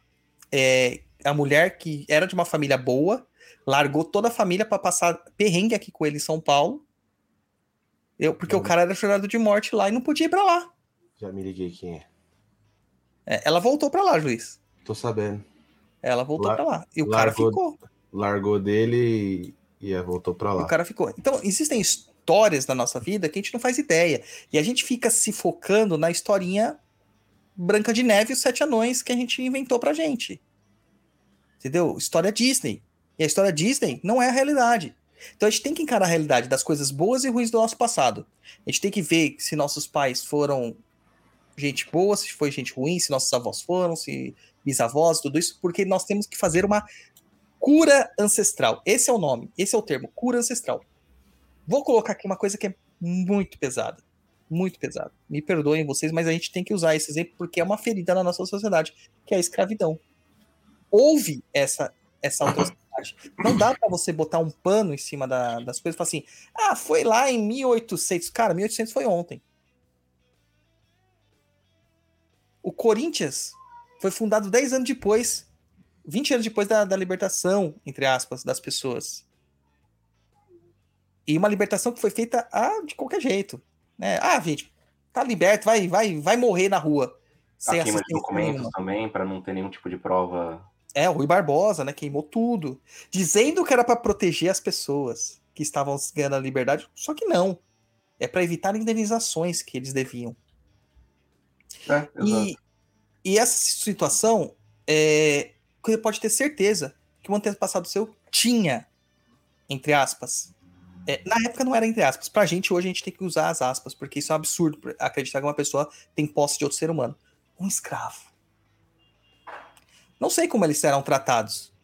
Não sei se eles eram alforriados, se eles eram salariados, porque alguns, alguns sim eram. A gente tem essa, é, alguns relatos da história que ainda a estrutura política permaneciam como é, categoria escravizado, mas recebiam salários, recebiam pagamentos, recebiam moradia. Mas, cara, não dá pra passar pano. É a verdade. A maior parte não era assim. Entendeu? Dizem isso de Dom Pedro, né? De, do Dom Pedro II, que seus, todos, os, todos os seus funcionários, né? Seus servos eram remunerados e eram livres, entre aspas. É, só que não é assim. Então a gente tem que entender se a gente não foi né, é, um descendente dos- de uma situação dessa. Porque aí, aí falando da macumba, o que acontece? Aquele espírito que estava numa situação de uma pessoa escravizada sofreu todos os tipos de maus tratos que você pode imaginar. Morreu em situação de raiva. Essa raiva perdura e passa para sua família. Não- o espírito não, não perde a linha da família, não. O cara morreu, ele vai pegar os descendentes. Como que você vai fazer o processo de cura disso? Tô pegando um exemplo muito forçado, é, mas real, porque a gente vê isso muito no terreiro. Aqui eu tô usando o caso do, do- de- desse caso mais de violência brutal, mas a gente encontra isso de todas as pessoas. Donos de terras é, diferentes que um mata o outro, famílias é, que, que eram, eram inimigas, o padre que foi morto porque foi pego na cama com a amante.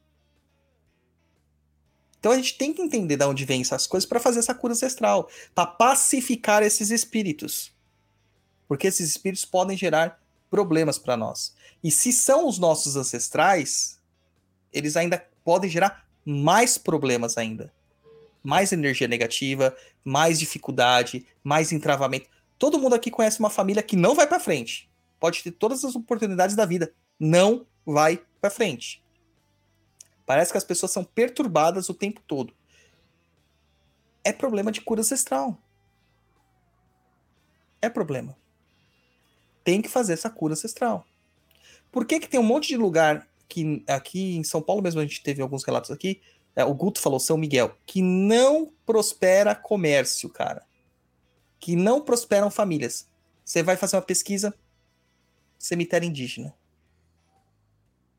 O lugar está construído em cima do cemitério indígena. O que, que é isso? Falta de entendimento da ancestralidade.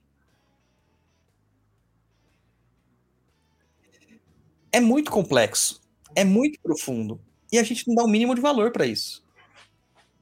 Não dá o mínimo de valor. E isso aparece toda hora nas jogadas, Caio. Toda hora. E a pessoa começa. Aí ela dá um despertar. Quando ela faz o processo de cura, as coisas automaticamente começam a se encaixar e melhorar. E você traz aquele negócio para consciência dela e parece que as, as pecinhas vão se encaixando, vão melhorando, vão se encaixando, vão melhorando. E você vai fazendo todo um processo nela para ela ficar estável. Ô Douglas, você que leu o oráculo. Como, como chama, perdão? Oráculo de Exu? Isso. Cabala de Exu. Bala de Exu. Cabala de Exu. Você nota que esses problemas de ancestralidade elas vão reverberando de alguma maneira nas atitudes das pessoas? Eu quero dizer, por exemplo, é, sei lá, o bisavô da pessoa tem uma dívida ferrada e morreu sem pagar essa dívida. E essa pessoa que tinha que receber esse dinheiro, sei lá, fez uma demanda, fez uma jura de morte, de puta, você tá ferrado e tal, né? E isso vai reverberar na pessoa de hoje fazendo a cabala de Exu, com ela nunca. Ou ela se afundando sempre em dívidas, não tendo nenhum tipo de controle financeiro da vida, algo assim. Isso acontece? Sim. E muito mais frequente do que a gente possa imaginar. Porque são essas curas que a gente não faz. É, são esses buracos, essas lacunas que estão abertas. É, mesmo que o espírito perdoe, existe a energia reverberada durante muito tempo de ódio, de incompreensão, de raiva, que fica ali. Né? É um grude, cara, vai grudar em você. E aquilo fica atrasando a sua ex- existência. Isso a gente está dizendo de uma- um espírito que nasceu dentro da energia da família.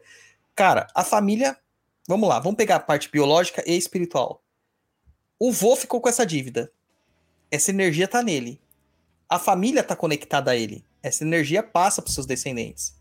Daí vem um cara lá terceiro de fora, vai lá, entra, casa com a outra mulher, vai ter um filho. Cara, a energia da mulher que já estava negativa vai passar pro bebê. Esse bebê continua perpetuando isso. Porque num processo de, de, de existência, né, de, de criação de vida, não é só a, a parte biológica que se une, as energias se unem também. Tanto que, aí, indo para medicina chinesa, por exemplo, quando a gente vai fazer uma. Tem muita ancestralidade de medicina chinesa, cura ancestralidade, é, você vê que muitos problemas da pessoa é característica do pai e da mãe. São problemas que tem o pai e a mãe. E que a pessoa meio que pega os dois. Entendeu? Então você sempre vai estar agregando. Sempre vai estar agregando.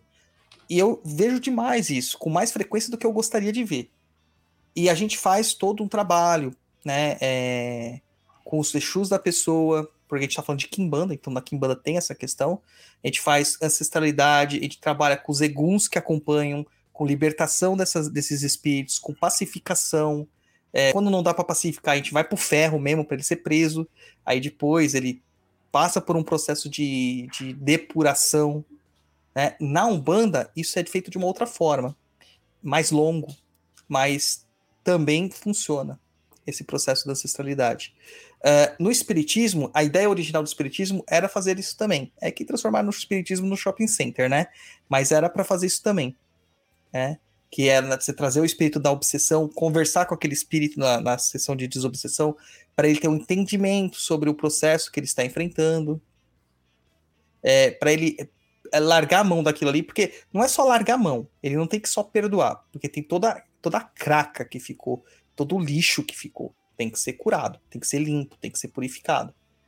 É, e nos animes, né, tem muito isso, né? Ah, o lugar tá mau espírito, vamos purificar. Eles não falam exorcizar, é purificar. Né, o local. então, eu pego bastante, Caio, bastante. Eu, eu peguei recentemente um caso de uma pessoa, é que eu não posso revelar os detalhes porque é falta de ética. Claro. Mas ela tá com a vida toda ferrada. E a gente procurou demanda, demanda, demanda, demanda, demanda, demanda, demanda. Não tem. Não tem demanda nenhuma contra a pessoa. O que que tem? Um parceirinho lá. Tem um amigão lá do lado. Mas quem é esse amigo? Parente. Era o marido. Eita. É o marido. Que tá acompanhando a pessoa é, é, é por uma situação que ele não se conformou de ter morrido e largado a pessoa do jeito que largou. Dormindo com o inimigo.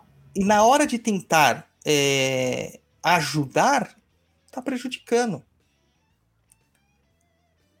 E aí, o que, que você tem que fazer? Se a pessoa normalmente não entende de ancestralidade, tá prejudicando até a, o filho, né? Tem um filho. É, se você não sabe nada de ancestralidade, você vai falar assim: ah, perturbação espiritual básica, deve ser uma demanda. Aí você vai fazer oferenda, oferenda, oferenda, oferenda, vai fazer vários descarregos lá e não resolve. Aí a gente encontrou o fio da meada. Na hora que a gente deu o encaminhamento, a pessoa mudou de cor, cara. Ela era amarela. Ela voltou a ficar curada. Caraca, bicho. Não, foi instantâneo. Tipo, foi coisa de. Fez o ritual, terminou o ritual, a cor voltou. Foi coisa de 10 minutos. E ela era amarela. Ela mandou fotos, né? Depois ela foi no terreiro, mas ela mandou fotos antes da, da, pra gente fazer acabar lá, porque a gente precisa de foto, né? Pra visualizar a pessoa. Você vê que até nas fotos que ela mandava, ela era amarela. No dia que a gente viu lá a pessoa, amarela. Fez o ritual. Isso da parte do, do espírito é. Por mais que ele tenha boa intenção, esse é o apego que acaba atrasando tudo. Tipo, ele, ele morreu, ele não se conformou e ele quer ajudar a pessoa de alguma maneira. Só que essa negatividade, essa angústia dele em ajudar, ele acaba prejudicando, é isso? Exatamente, cara. Porque, assim, é, gera revolta, né? Gera revolta. Então, o momento que gerou a revolta, você já perde a sua, a sua lucidez. Uhum. Tá? Então, qualquer coisa que está sendo feita, a pessoa... o- muitos espíritos nem sabem que morreram. Então, eles continuam tendo a rotina que eles tinham em vida. E aí o cara senta na sua mesa para comer e o prato dele não tá lá. Ele conversa com você e você não fala. A gente vê isso no sexto sentido. O sexto sentido Sim. tem uns lances desse. E a gente acha que é um casamento desfeito, né? Uhum. Que eles estão se afastando do casamento. E não é. O cara tá morto. Mas pra ele a rotina é a mesma. E, e eles continuam isso. Só que nisso ele vai gerando raiva, angústia, né? Apreensão. E isso vai se transformando em energia. Essa energia vai sendo manifestada. O ambiente atrai outros espíritos também. Menos legais, vamos dizer assim. Que já querem mesmo a confusão e se nutrir da desgraça alheia. Uhum. E aí é uma bola de neve. Aí é uma bola de neve. Por isso que é necessário a gente saber, sim. E, por exemplo, vou dar um caso aí que a gente tratou até no, no áudio da sua avó. Seu avô tem mão de feiticeiro. Ele é um benzedor. Ele é feiticeiro. Uhum. Você acha que isso é só uma função ali temporária dele? Ou isso tá no sangue de vocês? É na, na ancestralidade de vocês? Tá nítido que tá. É. Eu, eu- eu- eu conheço as histórias do seu pai, conheço as histórias da sua mãe, é, conheço as histórias dos seus irmãos. É nítido e evidente que tá. E aí, se você nunca soubesse disso, como que você ia dar vazão nisso? Na igreja pentecostal? E o que, que a gente vê hoje na igreja pentecostal? Todo mundo lá, incorporando tudo. Nem sabe o que está acontecendo. Não há um processo de cura porque você não traz isso para consciência. Uhum. Vira uma, uma, uma fe- só pelo fenômeno. Uma festividade. É o que o espiritismo era no começo. Uma reunião pelo fenômeno. Não por uma cura. Hoje você sabe dessa sua linhagem. Você sabe das suas potencialidades. E hoje você entende o que sua mãe às vezes tinha de insights. Hoje você entende as, as histórias que sua avó está contando. Hoje você consegue colocar isso e ter resultados muito melhores do que você tinha quando você desconhecia isso. Posso, posso te dar certeza disso. Com certeza. Saber dessas coisas, talvez psicologicamente, me ajuda bastante. Sei lá, algum bônus teve. Tem, algum cara. bônus teve. É como se a gente liberasse um poder novo no videogame, sabe? É, Você é fala assim, tipo pô, isso. mas o cara nunca sabia fazer isso com a espada, de repente você ganha um nível, você aprendeu a fazer um negócio. Não, sempre teve lá. Você só aprendeu a, a- a apertar o botão. É. Né? Você liberou o botãozinho, o slot. Entendeu? e é assim que funciona. É, então a ancestralidade é algo muito importante, é algo muito é, necessário. E aí que se transforma a ancestralidade em tradição. O benzimento, por exemplo, é uma arte tradicional. Quando a gente diz tradicional, é que é passada, legada de uma geração a outra, de uma pessoa a outra. Aliás, esse era, esse era o, o arrependimento da minha avó no áudio. que ela não Sim. pegou nada. Pra ela não pegar, cara. Pra ela não ter pego. É, é, é, assim, eu aprendi a benzer com a minha avó, que era católica. O Luiz conheceu minha avó Minha avó tinha o que de macumbeira, Luiz? Nada. Nada. Nada. Minha avó rezava pra São Judas. Minha avó eu ficava ouvindo aqueles rádio AM, mas ela acordava às 5 horas da manhã pra pôr naquelas, naqueles negócios de igreja. Ouvia a missa da manhã, a missa das 10, sabe?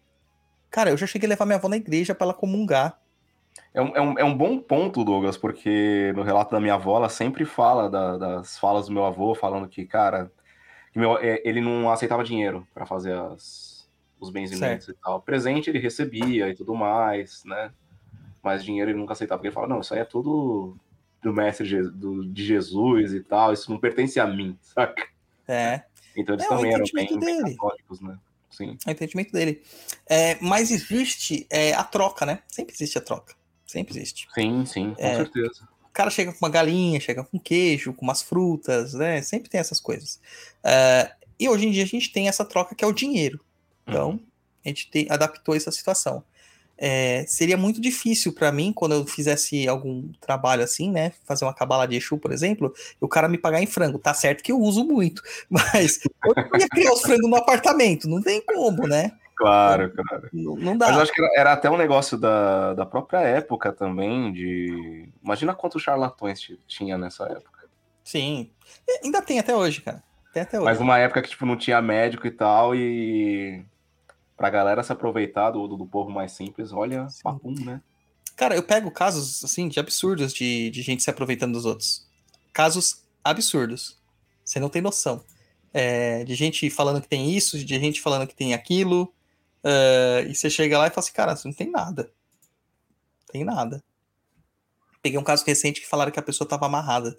Que tinha uma amarração dela lá de cinco gerações. Eu falei assim, caramba, Essa foi boa. essa... Pô, Foi um porque o cara que ferrado, Mano, velho. Cinco gerações, Caio. Acho que não existia nem Brasil. O cara veio de fora essa amarração. Né? Porra, cinco gerações, é, gerações aí vivem uns 70 anos, mano. Pô, é geração pra caramba, cara. 70 vezes 5 aqui, japonês, 350 anos. Quantos anos tem o Brasil, japonês?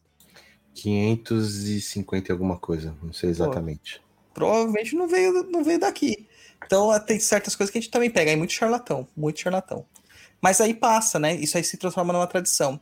A gente passava isso, às vezes, pelo ouvido. Então eu aprendi a benzer com a minha avó algumas coisas, tipo benzer galo. Né? Bateu a cabeça, aprendi com a minha avó. Benzer susto, pessoa que tá assustada. Aprendi com a minha avó. Ah, soluço, aprendi com a minha avó. Algumas vezes a gente chama isso de simpatias, mas é benzimento. Ah. É benzimento. A minha outra avó, irmã dessa do, do áudio, Douglas, ela sempre, quando tava, alguém tinha dor de cabeça, ela fatiava a batata, né? colocava na testa assim da pessoa e arrumava um pano branco assim, molhado. Segurava. Passava. É, passa. Essa outra vez- avó, ela fazia as garrafadas e tal. Ela, bom, eu não acabei não pegando muita coisa dela, só da, da vivência, como, como essa coisa da batata, assim, mas ela passou bastante coisa, ela fazia bastante coisa, essa outra avó. A garrafada, até hoje no Nordeste, ele é, é, tipo, mais no Norte, né? No Pará, é, tem essa força mais das garrafadas. Mas no Nordeste a gente encontra também. É muito forte. Muito forte. É, é, é o- é remédio para tudo, né? Aqui perto de casa tem um empório, é, uma casa do norte que chama Mineirinho, não sei porquê, porque só tem coisas. E é casa do norte, mas vende coisas do Nordeste, né? É, e tem os lambedores lá. Lambedores são os remédios feitos à base de açúcar, né? Para as pessoas tomarem. É Olha tipo um xarope. Você lambe a colher. É, então é, é muito legal essas coisas de você ver é, o quanto a gente perdeu. Eu tava comentando com um pessoal, não lembro onde que eu tava comentando. é, ah, foi no terreiro mesmo, tava comentando com meus filhos de santo. Que eu falei assim: até a- o, a- o século XIX, no- o mundo era encantado. No século XIX, com o positivismo, o, o positivismo, nós perdemos o encantamento. O mundo desencantou. Então hoje é tudo muito seco, é tudo muito, tudo muito é, cinza.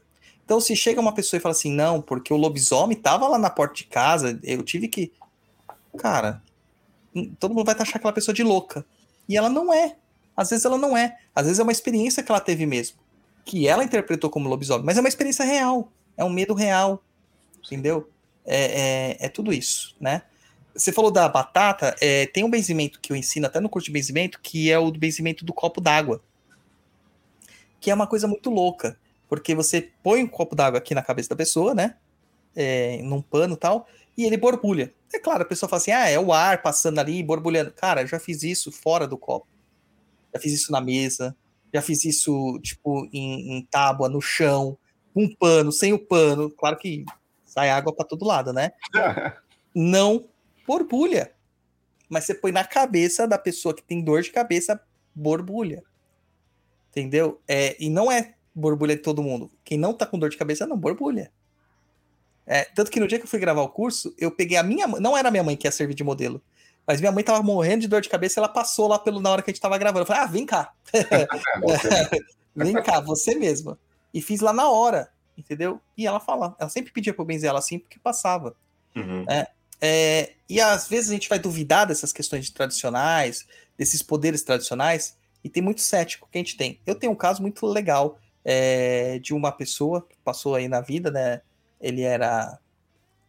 Ele é, né? Marido de uma pessoa é, é, que eu me relacionava com a irmã dela, né? Entre aspas, quase um cunhado, né? Vamos dizer assim. É, e ele era cético de tudo. Cético não, ateu. Até o dia que esse cara travou a coluna, Caio. Travou a coluna. E aí? Completamente. Aí todo mundo mexe aqui, mexe ali, nada, não sei o que, todo mundo, tá, todo mundo tava na praia, ninguém conseguia colocar a coluna dele no lugar, e toma analgésico, e toma anti-inflamatório e nada da coluna melhorar, e mete salompas em nada, e o cara, tipo, parece, sabe, todo torto assim de dor. Aí, não sei quem falou assim, ah, o Douglas Benzi, quer tentar? Não funciona. Falei assim, cara, fala, pelo certo duvidoso, você já tem um não. Então, senta aí, deixa eu fazer o que eu tenho que fazer. E eu benzo pra pôr a coluna no lugar, que é o nome que a gente fala, né? Pôr coluna no lugar. É... Sem tocar na pessoa. Eu não encosto na pessoa. Só, eu só encosto no momento, quando a gente vai medir se a pessoa tá reta, né? Uhum. Que você pega na ponta dos dedos, levanta os braços até lá em cima, até que as pontas das mãos se encontrem e as pontas dos dedos se encontrem. Se elas se encontram retinho assim, tá tudo alinhado. Sim. Mas geralmente a pessoa tá assim. Eu já peguei caso de pessoa assim, caso da, da mão nem levantar, travar aqui. É o Ai. caso dele. A mão travou. E aí, eu simplesmente fui lá, posição de mão, uma combinha nas costas, fiz lá os- as evocações. E ele falou assim: O que que você fez? Ele não acreditava que eu não tinha tocado nele. Ele não acreditava. E ele parou de sentir a dor naquele momento. A gente foi medir de novo, mãozinha reta. O cara desacreditou, brother. Desacreditou. Mudou. Virou religioso? Não, não virou. Não, Mas, cara, ele, é uma experiência que ele não consegue explicar. não. Não consegue Você explicar. mexe com a crença da pessoa, com a visão de mundo dela. Exatamente. Exatamente. Então são coisas que a gente tem que trazer. é, isso aí poderia ser um conhecimento que teria ficado preso com a minha tia, com a minha avó. Eu nunca teria sabido. Mas eu tive interesse, fui lá atrás, eu via eles fazendo isso, quis saber, aprendi e divulguei, comecei a ensinar as pessoas da mesma forma. E essa, essa, esse esforço que a gente faz para as pessoas compreenderem que o que veio antes não é ignorância, é sabedoria, é tradição. Pode ser que algumas coisas hoje sejam explicadas de formas diferentes, que eu sempre dou o exemplo dos quatro elementos. Hoje a gente explica os quatro elementos pelos blocos formadores da parti- das partículas quânticas. Mas a concepção da, da, da, da teoria dos quatro elementos é muito parecida com a concepção da teoria dos blocos quânticos. De que são elementos construtivos primários de tudo que existe materialmente no universo que um cara chamava de bóson, de positron, né, e, e afins, a gente, de é, glucons e afins, a gente acabava chamando de ar, terra, fogo e, e ar, terra, fogo e água. E aí os elementos, ele, dependendo da quantidade dos elementos e do seu arranjo, eles compõem. Só faltou o coração para virar o Capitão Planeta. Coração é você que está evocando esses elementos para fazer as coisas acontecerem. Capitão Planeta não estava muito distante disso. E tanto que é um indígena que tá lá no lugar do coração. É um brasileiro, né? É um Mati, né? Terra, Cara, você lembra o nome dele, pô. água, Pô, lembro. coração. lembro. Pela união de seus poderes, eu, Capitão Planeta. Ah, uma sambada esse Capitão Planeta. Você jogava uma lata de, de Pepsi vazia nele, já. Ah, tava tudo mal, né? Tava tudo mal.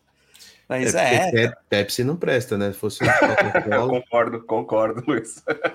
Eu não gosto. Desculpe a Pepsi, mas a Pepsi não presta.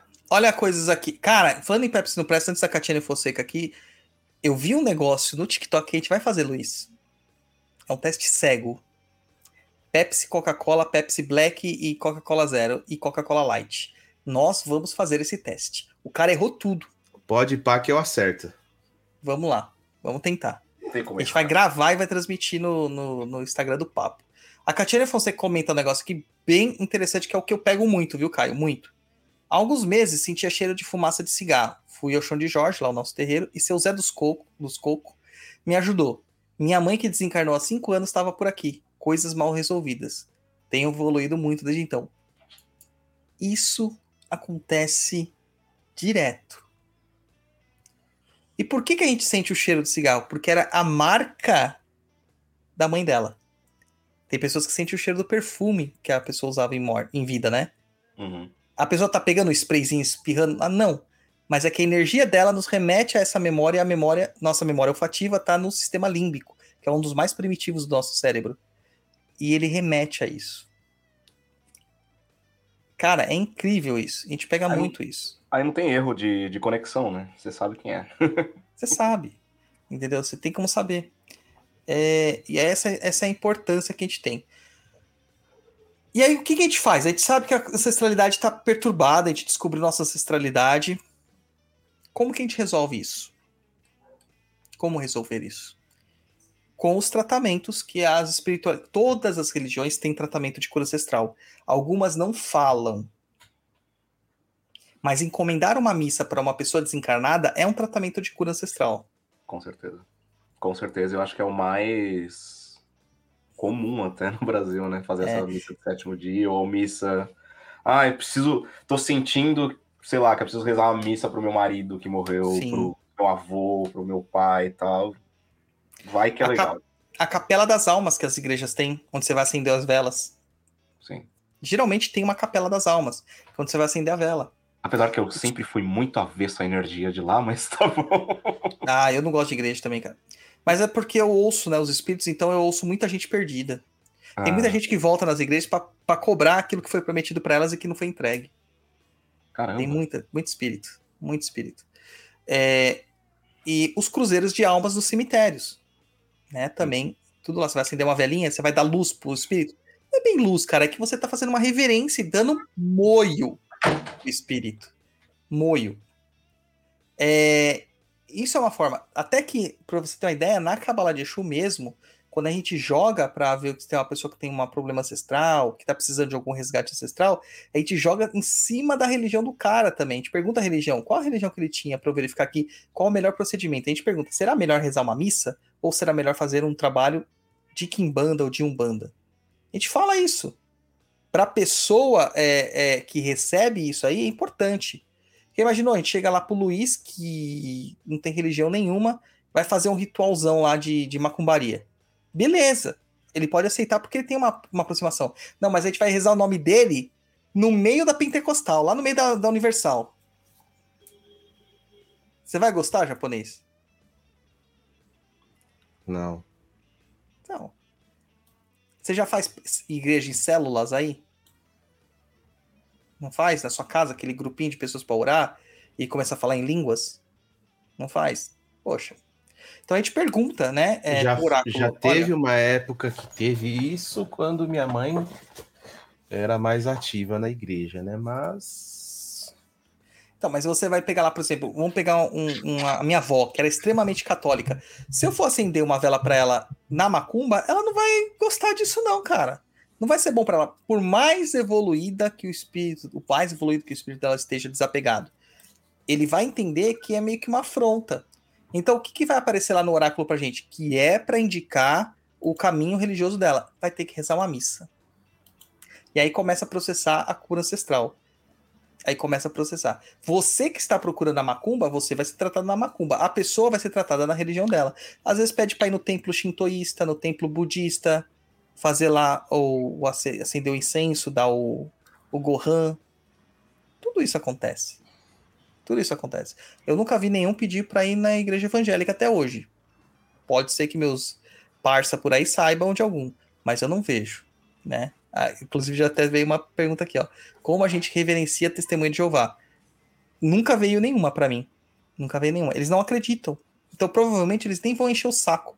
Eles vão ficar deitados no túmulo deles lá até o juízo final acontecer. É, testemunha de Jeová não é o pessoal que, se seu nome não tiver na lista lá, que vai reencarnar, Isso. você fica num limbo eterno lá. Isso. E aí a mente dele vai criar esse limbo eterno. Então tá de boa. entendeu? Aí vai criar esse limbo eterno. Só que a gente gera um problema que a gente fez essa, essa cura, mas a gente perdeu a memória novamente da ancestralidade. Só que é algo que você tem que cultuar. E nós temos medos de cultuar mortos. Mas no terreiro não tem. No terreiro vai lá e pede tudo pro terreiro. Tá? Inclusive, gente, tem gira de quimbanda aí de caminhos amorosos. Quem tá precisando, ó, entra lá na cova de Tiriri que tá no caminho aí, ó. É, O Caio fez o trabalho, casou. Brincadeira, gente. É mentira. É mentira. Ah, mas ah, você vai lá e você vai ter que fazer uma reverência para esse ancestral. O japonês faz o altar. Ele tem o altar. Né? O mexicano tem o altar. E os macumbeiros? Tem que ter o altar. Mas eu tô cansado de ouvir umbandistas, falsos umbandistas, dizer aí que você não pode ter foto dos seus parentes mortos em casa porque você atrai a alma deles e prejudica eles e eles vão vir te obsedar. Puta que pariu. Cara, então meu filho nunca vai saber como que meu pai era, como o avô dele era. Porque ele não pode ver foto do meu. Caramba, cara, quem, que, que, que, que bagulho é esse? Cara, acho que nem no Espiritismo os caras devem falar um bagulho desse. Fala, fala também. Porque isso, Fala. isso é muita coisa do Espiritismo, tipo, esse medo. Ah, não, vai vir, meu Deus do céu. Cara, são seus parentes, é a galera que você amava, é a galera que você olha e fala, oh, você Ah, fez é, aquilo daquele jeito, eu quero me mirar nisso, sabe? Porra, gente!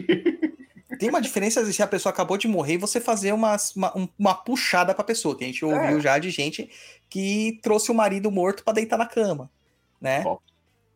Mas não, o altar de, de ancestrais é justamente para impedir essas coisas de acontecer, porque ele vai ter um entendimento, você tá reverenciando ele, dando moio para ele, energia para ele, para que ele consiga se sustentar no plano astral sem precisar da sua energia, da energia da família. Então, é, é uma das técnicas que a gente ensina é a criar o altar de ancestralidade. E esse alta- altar de ancestralidade vai ter lá a foto dos seus parentes que já se foram. Pai, mãe, vô, vó, pessoas mais próximas que você tinha uma afinidade muito grande, irmãos, por exemplo, né? Você pode pôr esposa, né?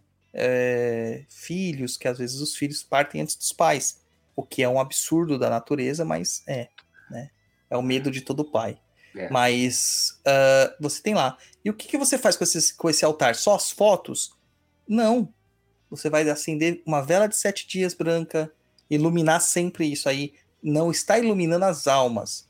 Você está mostrando que se lembra deles, mantendo a memória acesa, dando o moio do fogo para essa alma. Porque o fogo é a representação do próprio espírito. É a representação do espírito. Você vai dar comida para eles. Tá? O que, que você vai dar? Geralmente gente dá comidas brancas, né? Arroz, é, farinha branca, né? Papa de farinha branca, purê de batata, batatas mesmo. Mas você pode dar qualquer comida. Inclusive, é, é até recomendado que você dê a comida que o morto gostava de comer. Então Ah, vai é aniversário. Oi? Pra minha mãe eu dou café cheio de adoçante. Eu quero a É que ela gostava. é o que ela gostava. É, mas é isso, você tem que dar o que ele gostava. Cara, não adianta você vir pra mim e me dar é, é, cerveja, cara. Eu não gosto de cerveja.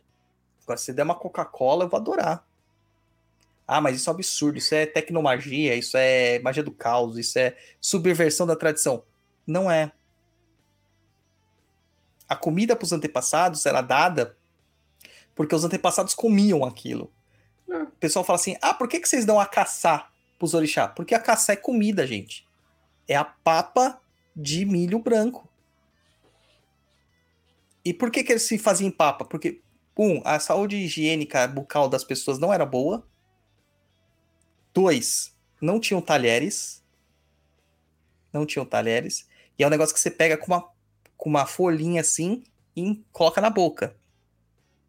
né? Um bolinho para comer com porções. É bem tradicional na, na África esse tipo de comida que você tem vários molhos e uma, um tipo de carboidrato. Pode ser feito Sim. de mandioca, de banana da terra, de vários outros, inhame, né? Que você faz uma bolinha e tal, você come com isso. Na, na, no Congo é conhecido como fufu.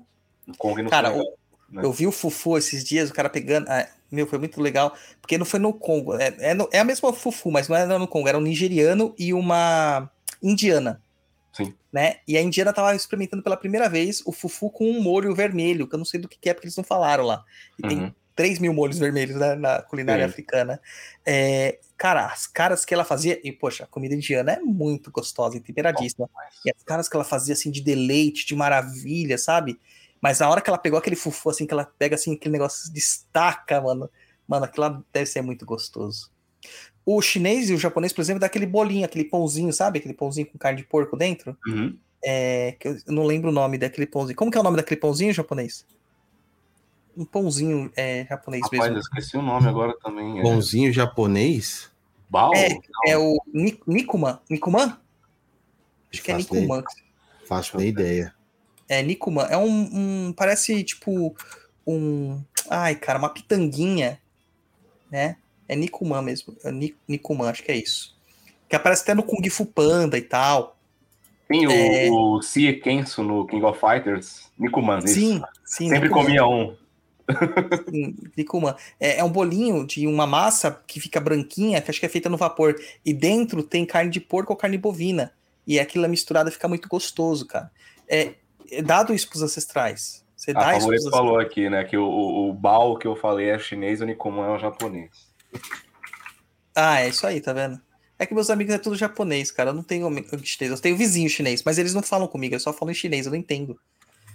Então fica difícil pra ter uma proximidade. É, e, e você vê que eles dão isso pros ancestrais, porque era a comida deles. Sim, eu acho que é, é uma coisa temporal. Tipo, se você morre e você vira um ancestral a ser saudado, vai ser algo que você comia ou bebia, porra. Tipo, Sim. adoçante. Adoçante não é tecnomagia que minha mãe adorava. Pois é, cara. Pois é. é isso, caramba. Tem que ser simples as coisas, às vezes. É. O, Sidney pergunta assim, pra quem não tem como ter esse altar, pode só acender a vela? Pode, mas você tem que colocar alguma coisa lá, a intenção que é para os seus ancestrais. Como que o, o como que nós fazemos isso na Umbanda? Altar de preto velho. De novo a gente vai pegar a questão da- do, do Douglas branco. Mas Douglas, você é branco e você tem um altar de preto velho? Tenho. Tenho. Porque ali eu estou indicando que é toda a minha ancestralidade. Inclusive o preto velho que trabalha comigo faz parte da minha ancestralidade.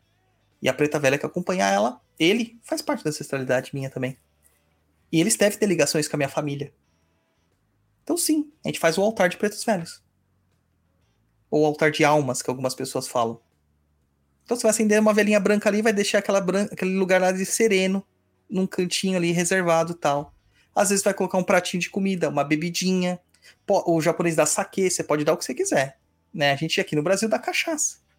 Café. Café pro São Benedito. É tratamento ancestral, gente. Tudo isso é tratamento ancestral. O preto velho, é, que a gente fala na Umbanda. Mas o, o- o- a forma de culto ancestral é feita originalmente com o, o São Benedito. Porque o São Benedito é um santo negro. E a identificação do do, do, do negro antigo, né, do negro de outras, de outras eras, com o santo. Poxa, aquele negro que ingressou no catolicismo forçadamente, mas poxa, tem um santo negro. É a bendita coisa da representatividade que a gente sempre fala, mano. Antigamente a gente não tinha filme da Marvel, a gente tinha santo. Entendeu? Então tem essa questão. E aí você faz o, você faz a- o altar para eles. É, e isso é uma forma de você manter aquilo, aquela chama acesa. E quando tem o finados, o dia de finados, que é o dia de, de, de fazer a homenagem aos mortos, na verdade a gente não faz a homenagem no dia dos finados, a gente faz no dia de todos os santos, que é um dia antes. Para que aquilo termine no dia dos de finados. A, a, a- entrega da ancestralidade termina no dia dos finados. Ela começa, na verdade, no dia 31 de outubro, vai pro dia primeiro, que é o dia de Todos os Santos, e termina no dia de finados. É uma entrega de três dias. Três dias. E é importante vocês terem essa consciência, cara. Essa consciência, porque é importante. É, e tem muita gente que pergunta pra mim como fazer o altar. Cara, é só fazer. Não tem consagração pra um altar que é da sua família, pô, é sua energia. É a mesma coisa que você chegar na casa dos seus pais e falar assim: ó, dá licença aí pra, pra eu te chamar de pai e mãe. Não faz sentido. Entendeu? Então tem que ter mais é, proximidade com a sua ancestralidade. Tem que ter. Que a gente não tá tendo. A gente não tá tendo. E isso prejudica a gente como um todo. Atrasa a vida, dá desgaste e etc, etc. Entendeu? É complicadíssimo. E aí, japonês? Repensou aí? Sobre? Passou a ancestralidade? Vai começar a fazer seu altar? Cara, não posso fazer altar porque as tradições japonesas, o altar fica na casa do filho mais velho. Então, teoricamente, quem teria que fazer o altar seria meu irmão. É, mas ele não fez também. Então, acredito que não, É o, vai o. Robson isso. que tinha que fazer? Sim, ele que é o filho mais velho. Ah, é verdade. Verdade. É que quando você fala filho mais velho, eu lembro do seu outro irmão. Mas aí eu lembro que ele não é filho do seu pai. Daí, É, agora mas o meu o outro irmão não é o mais velho. é a Kátia. Isso. Mas aí tem, a- é, no- seria a mulher? Tem essa questão? Não, ou é o não. homem? Também. A mulher, a mulher, vamos dizer assim, ela é deixada de lado. É o homem. Sempre não vai ser o homem. Por mais machista que possa parecer, mas é, enfim, É a tradição, né? é a tradição. Mas é isso, cara. É isso aí. É. Mas se eu te falar que eu vejo muito disso, cara, e me dá uma certa tristeza, porque tem pessoas que, quando a gente fala sobre isso, procura, começa a perguntar, que nem o Caio fez, foi perguntar pra avó tal, não sei o quê, de coisas que. Mas nada a ver com a ancestralidade, ele queria saber mesmo o pensamento. E a pessoa começa a perguntar pra família e ela fala assim: Nossa, eu sou um alienígena na minha família, porque eu não conheço nada da minha família. é, é, é chato. E o japonês na coca e eu na água. O japonês, olha o tanto de água que eu já bebi já. Olha a minha garrafa aqui, ó. Não, é porque a minha nutricionista falou assim: você tá com fome, bebe água. Daí Eu tô, tipo, be- tô bebendo 15 litros de água por dia, porque eu só fico com fome. É, mas água também demais faz mal, viu? Não, eu sei, eu não tô brincando, né, filho? Não, eu sei que você não toma 15 litros porque não dá, mas eu tô falando mesmo que for uma quantidade é, de água grande, faz mal. Fazer o quê? Fazer o quê? Esse é o caminho, gente. Esse é o caminho. Então vamos trabalhar a ancestralidade, deixar de boberite, tem que manter viva essa chama. Você aprendeu uma tradição na sua família, repasse essa tradição, não perca isso de deixar presa na sua família, passe isso para o próximo. Cara, você tem que fazer a, a, a chama continuar acesa. Pega teu filho, tua filha, seu sobrinho, sua sobrinha, leva para conhecer a cidade dos pais, se for possível, conta as histórias daquela família, sei lá, inventa uma história para dar um núcleo da família, né, para fazer uma composição eh, eh, daquilo, mas tenha essa questão familiar, tá? E família que a gente está falando não é estrutura homem, mulher e filhos, tá? A gente está falando de todos os tipos de família, porque a gente está falando de família expandida. Inclu- isso inclui cunhados, infelizmente, tá? Mas inclui. É, inclui. Fazer o quê? Tem mais alguma coisa para acrescentar sobre isso, Caio San? Olha, acho que não. Acho que a gente abordou até ancestralidade física, ancestra- ancestralidade genética, ancestralidade espiritual. Hum, acho que acho que tá de boa. Acho que agora para as perguntas, sei lá. Ou você tem mironga, sei lá, alguma macumba aí. Não, eu só tenho uma mironga. Façam um altarzinho. Eu acho E mandem é uma- fotos para nós. Mandem fotos para nós. Eu adoro foto de altar de ancestral, cara, porque fica bonitinho. Uma vez uma, uma pessoa me mandou assim, falou assim: Ah, mas meu altar tem que ser branco? Eu falei assim: Não, cara, seu altar tem que ser do jeito que você quiser. é, é, pô, os altares mexicanos são mega coloridos, né? São Isso mega- demais, cara. São lindos. E aí a pessoa me mandou, tipo, verde, vermelho, sabe? Bem decorado, assim, com umas, fo uma- uma- umas flores, assim, feitas de, de, de tecido. Falei, olha, que legal, cara, muito bom, é isso aí. Se você olha pro altar e fala assim, essa é a cara da minha família, é isso que importa. Entendeu? Que importa. O altar pro meu pai, por exemplo, seria tipo. Eu tinha que fazer uma maquete do, do, do, do estádio do Corinthians, tá ligado? Ia ser ótimo, ia ser o caminho pra ele, né?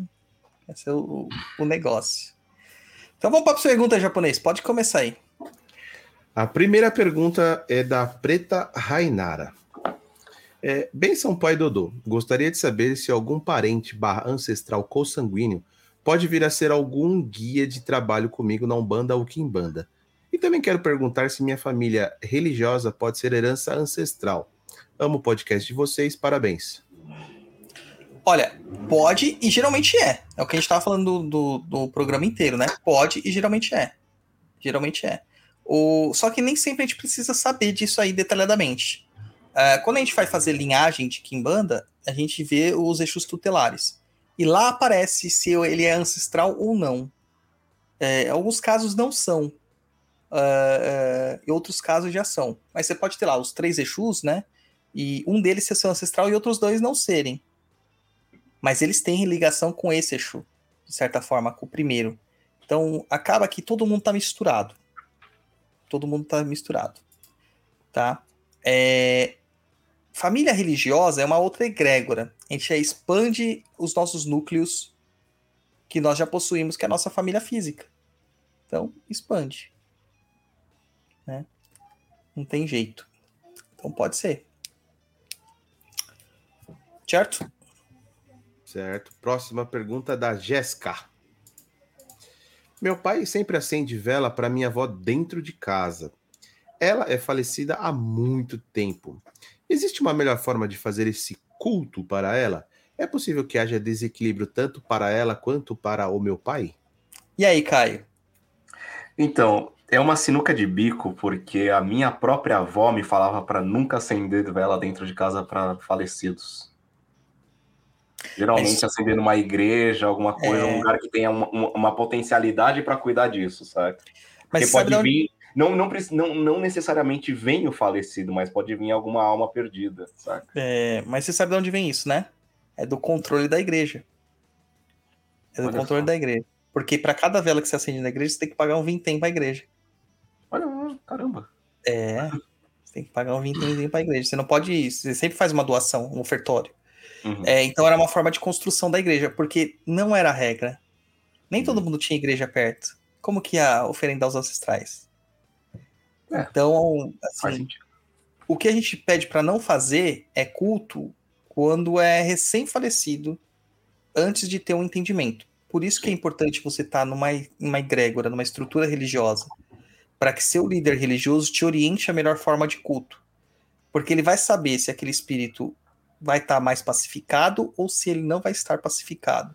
Se ele não estiver pacificado, se faz um ritual para pacificação, né? A purificação do espírito para ele se acalmar. Se ele já tiver pacificado, você pode colocar a velhinha lá que não tem problema.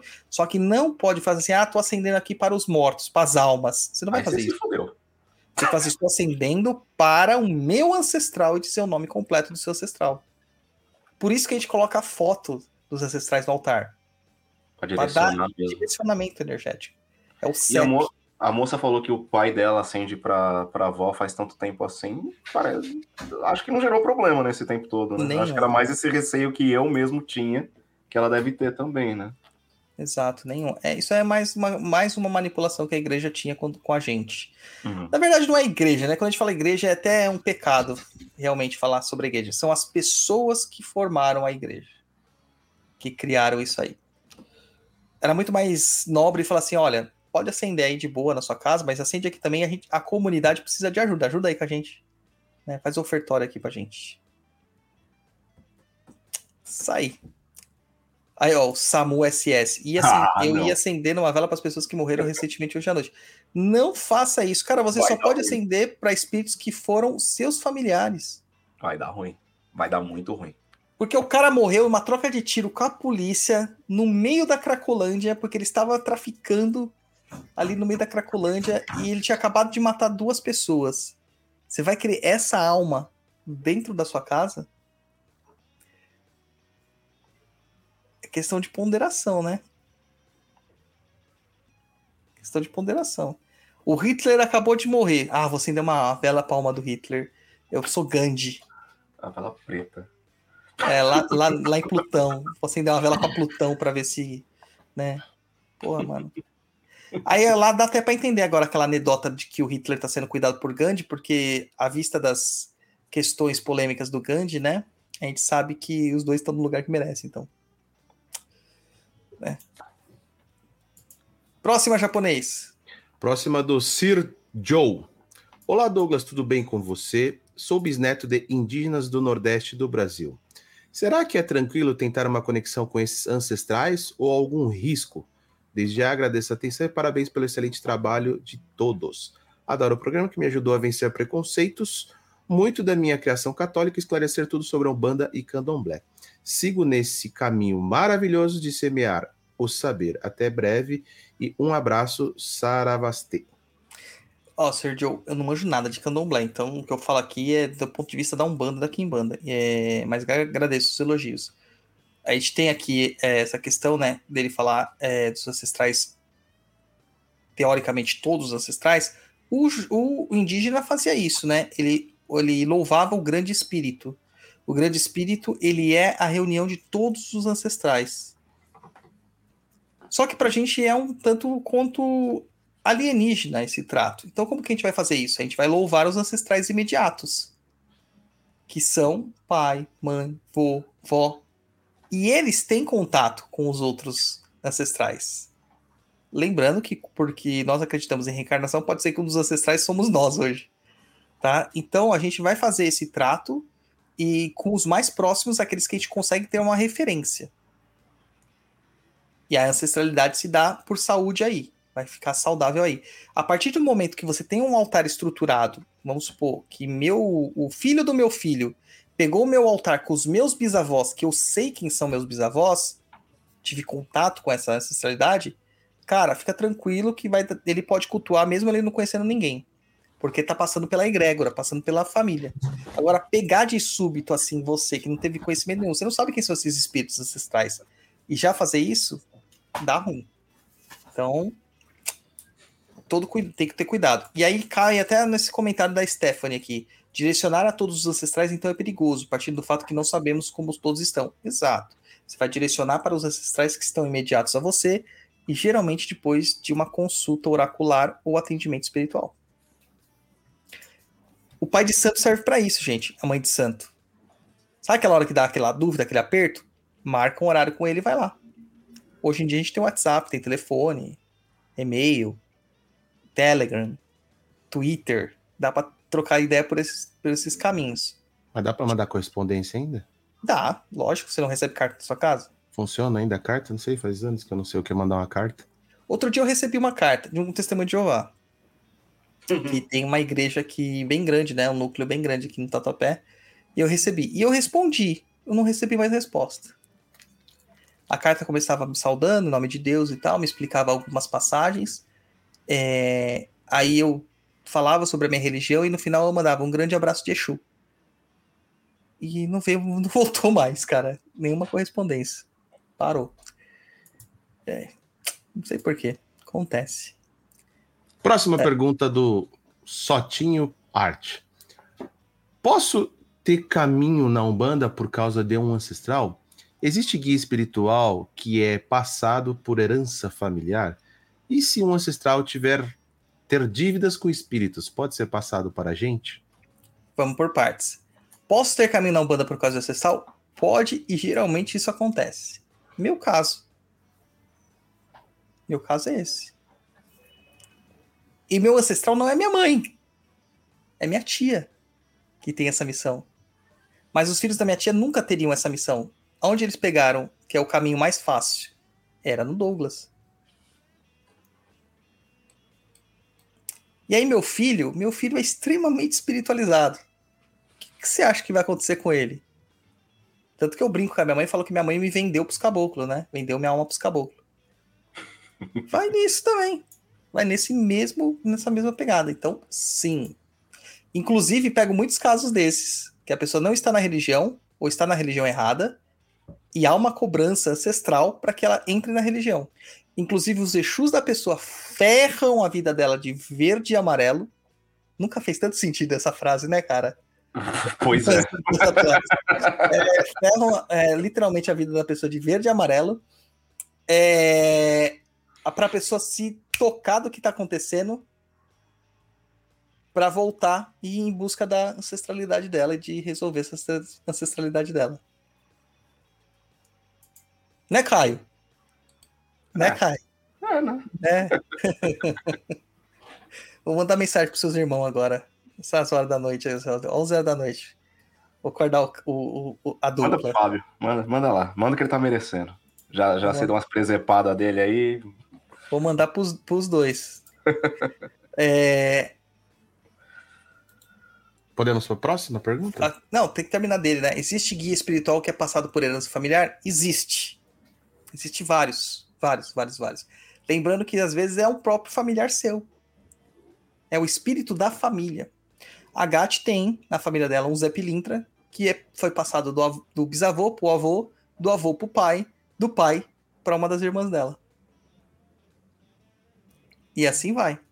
O Juan, da parte da Saravá, seu Zé Pilintra, o Zé Pilintra que trabalhava com ele, trabalhava com a tia dele. Quando a tia dele morreu, passou pra ele.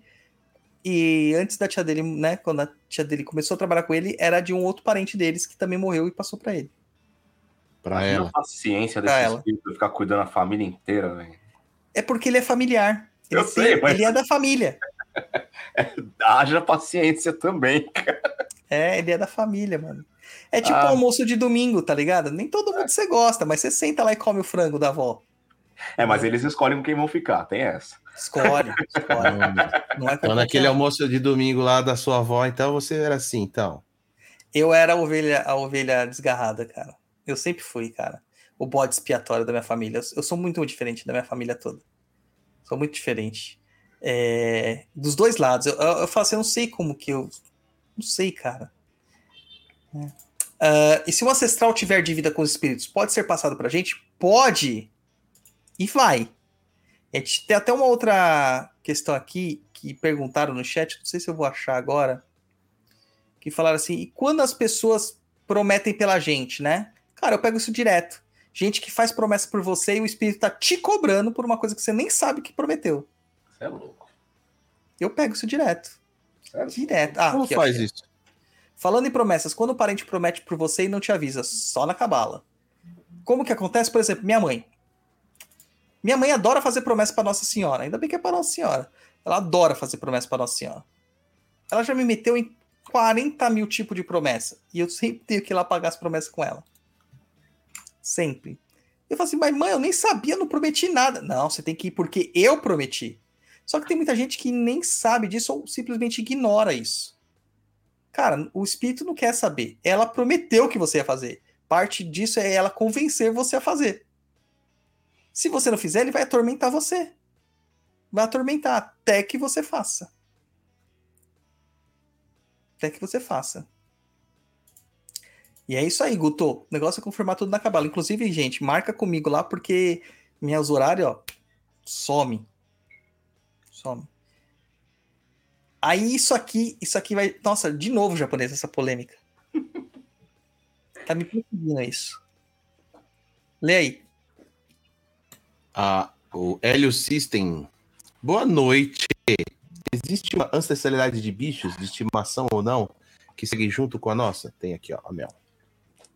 Não existe, cara. Esquece isso. Não existe.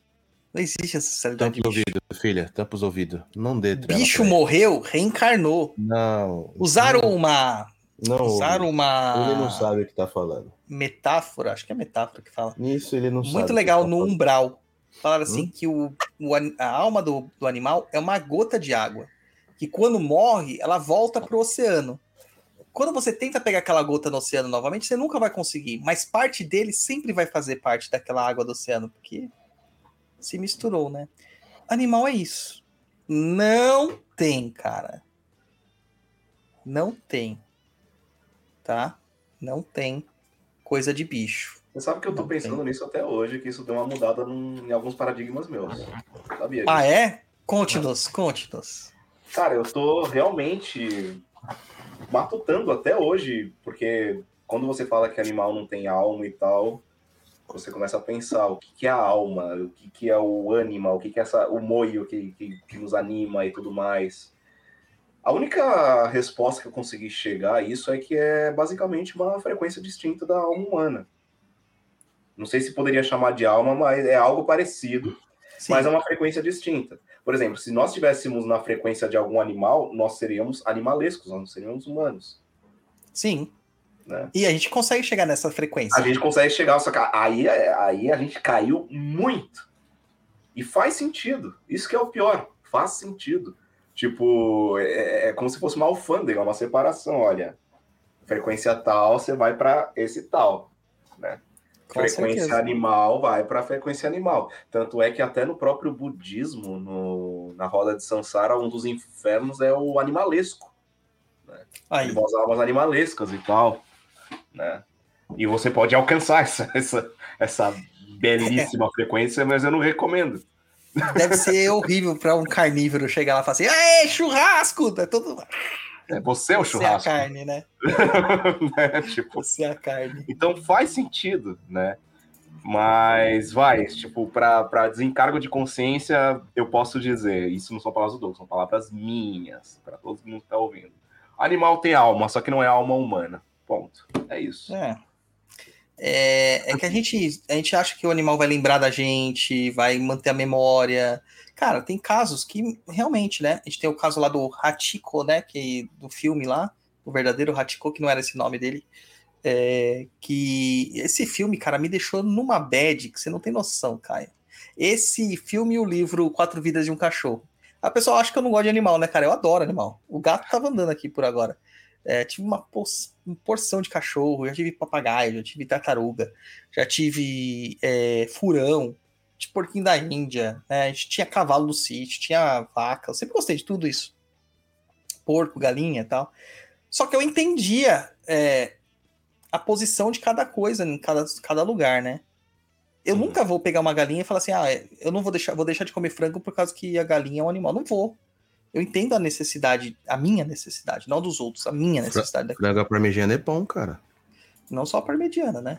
E, apesar que eu tô pegando ranço de frango, cara. Não sei como que esses fitness conseguem batata doce e frango toda hora, cara. E, e clara de ovo, não sei como consegue. Não tem gosto de nada. É, então, não, dá pra gente colocar. A gente quer pegar e transformar os animais em filhos substitutos. Essa é a verdade.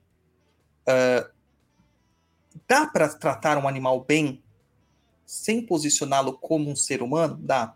O que mais me dói é ver a grande gama que tem de proteção animal e quando a essa mesma pessoa e cara eu não estou exagerando não estou exa- exagerando o Luiz aqui é meu amigo há muitos anos ela sabe que a gente teve várias amigas que eram veterinárias tiveram contato com veterinárias É, tive um casamento com uma minha primeira esposa estudou veterinária então eu tive, eu tive contato com muita gente desse caminho muitos desses viam um ser humano na rua e chutava cuspia. Mas via um cachorro, imagina. Via um animal num prato servindo de comida para alguém, imagina que absurdo. E via um ser humano em situação de necessidade e falava merda. Então, é isso que eu questiono. Cadê? Né? A sensibilidade, a empatia. Então, tem muitas coisas para questionar sobre isso. Mas da última vez deu tanta polêmica, o pessoal do Umbral foi dormir de mal de mim, cara. De mal. Né? Cadê a Mariana aqui que vai chorando? Tá chorando. Você tá- fica falando que cachorro não tem alma, cachorro tem alma, sim. Tá bom, e se isso desconforta, cara, acredita nisso, é seu paradigma, acredita. Né? Acredita. I believe. Tá certo, então acredita nisso. é que nem a Bárbara, cara. Todas as, as galinhas que a gente arranja pra fazer os rituais que a gente precisa, ela pega amor. Ah, eu quero pra mim. Eu falo assim, é, não dá, Bárbara. Essa aqui já tá tem destino. É parte do ritual. E não adianta você falar assim, ah, mas as pessoas, as pessoas criticam muito o sacrifício animal, mas tem um nome para isso: racismo. É racismo. Até com o animal, né? A questão do animal. Porque isso, na cabeça da maioria das pessoas, provém de pessoas atrasadas intelectualmente. E aí a gente vai deslongar, a gente vai acabar voltando lá para aqueles contextos que a gente falou lá naquele episódio sobre racismo. né? Tem tudo isso, cara, tudo isso envolvido. Então é muita coisa. A nossa sociedade é uma sociedade meio é, carente. É, Luiz, para de dormir. Nossa sociedade é carente. Então, às, às vezes, a gente precisa ver que a gente está substituindo algumas coisas. E o animal, às vezes, entra nessa substituição. Não tem nada errado em ter bichos de estimação e a gente amá-los. Acho que você deve amá-los e cuidar bem deles. Mas esperar a mesma retribuição do animal é meio irracional da nossa parte. Da nossa parte. Meu gato aqui tá cagando pra mim. Só tá Cara, eu mas você tá, tá- você tá falando do. hum, Sei lá, já tem tantas histórias, você viu que os animais fizeram tantas coisas, cara, que você fala assim, meu, é difícil você. Eu preciso colocar um ponto, Luiz e Douglas. Tipo, parte emocional, alguns animais têm. Isso Sim. É normal. Eles têm o emocional, né? Então, só que é. Acho que o instinto ainda é, é, é muito forte neles e. E é isso. Mas você não pode exigir o retorno da emoção do animal.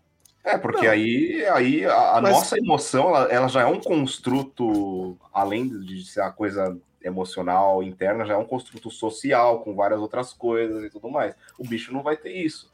O bicho, tipo, cachorro, o Luiz que tava aí com a Mel, cachorro quando ama, tipo, quando ele tá pegado a você, ele tá pegado a você e dane-se, sabe? E é isso. O, Até o o momento meu, não tá mais. O meu gato, ele só gosta de mim quando a Bárbara tá dormindo. Porque daí ele me chama e a Bárbara não acorda, porque dorme que tem uma pedra, né? Aí sou eu que vou lá botar sachê pra ele, né? colocar ração. Aí depois que eu fiz isso, mano, ele tá cagando pra mim. É, até me olha com aquela cara de puto, sabe? A cara do Garfield de puto. É igualzinho, cara. Cara, não vai longe. Não, assim, quem dá a maioria das vezes que cuida da, da, da mel é minha irmã, que dá comida, que faz a comida e tal. Mas não adianta, o negócio é comigo.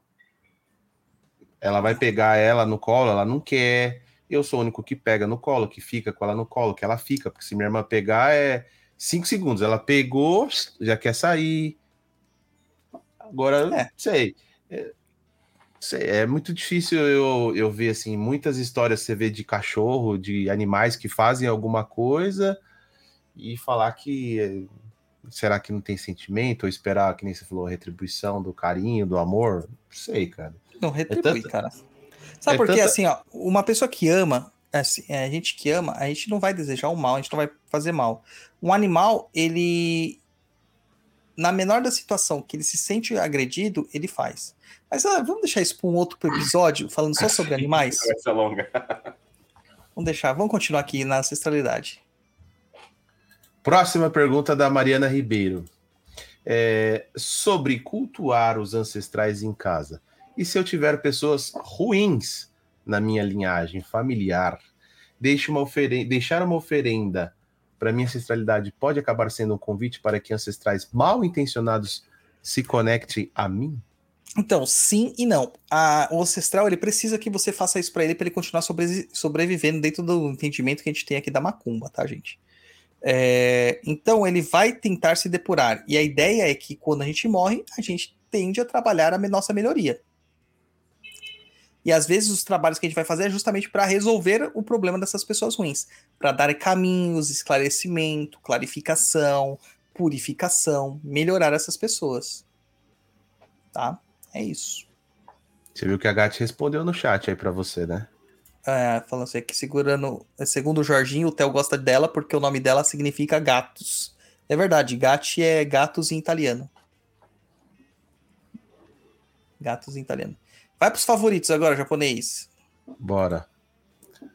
A da Mariana novamente. Minha bisa era benzedeira e médium. Ela sempre falava pro meu pai que nas matas sempre tinha muita alma sofredora. Tem mesmo, cara. Tem mesmo. Não só nas matas, né? Qualquer campo natural. E, e também nas cidades e afins. Eu fico Cara, imaginando, Douglas, rapidinho, Pode- tipo, eu fico imaginando umas estradas e como certas estradas, filho, como certas estradas devem ter muita alma sofredora agora. É isso aí. O Gael, nosso bilíngue. Cara, é assim. é, eu viajei muito de ônibus, né? A excursão com a minha mãe e tal, pra ir pra Uberaba. Você lembra, Luiz, as vezes que você foi com a gente? Beraba, E lembra- Berlândia. Lembra que eu ficava algumas vezes lá com o motorista lá na frente, com o Rogério, com aquele, aquele pessoal lá pra. Que eu tenho um negócio assim do pessoal dormir no volante, né? E fiz também muita excursão com o terreiro, né? Pra ir pra praia, pra ir pra mata, pra fazer essas coisas de cachoeira. E na estrada, cara, eu sempre via umas, umas pessoas do nada. No meio do nada. Ó, o gato tá passando atrás de mim. No meio do nada. É,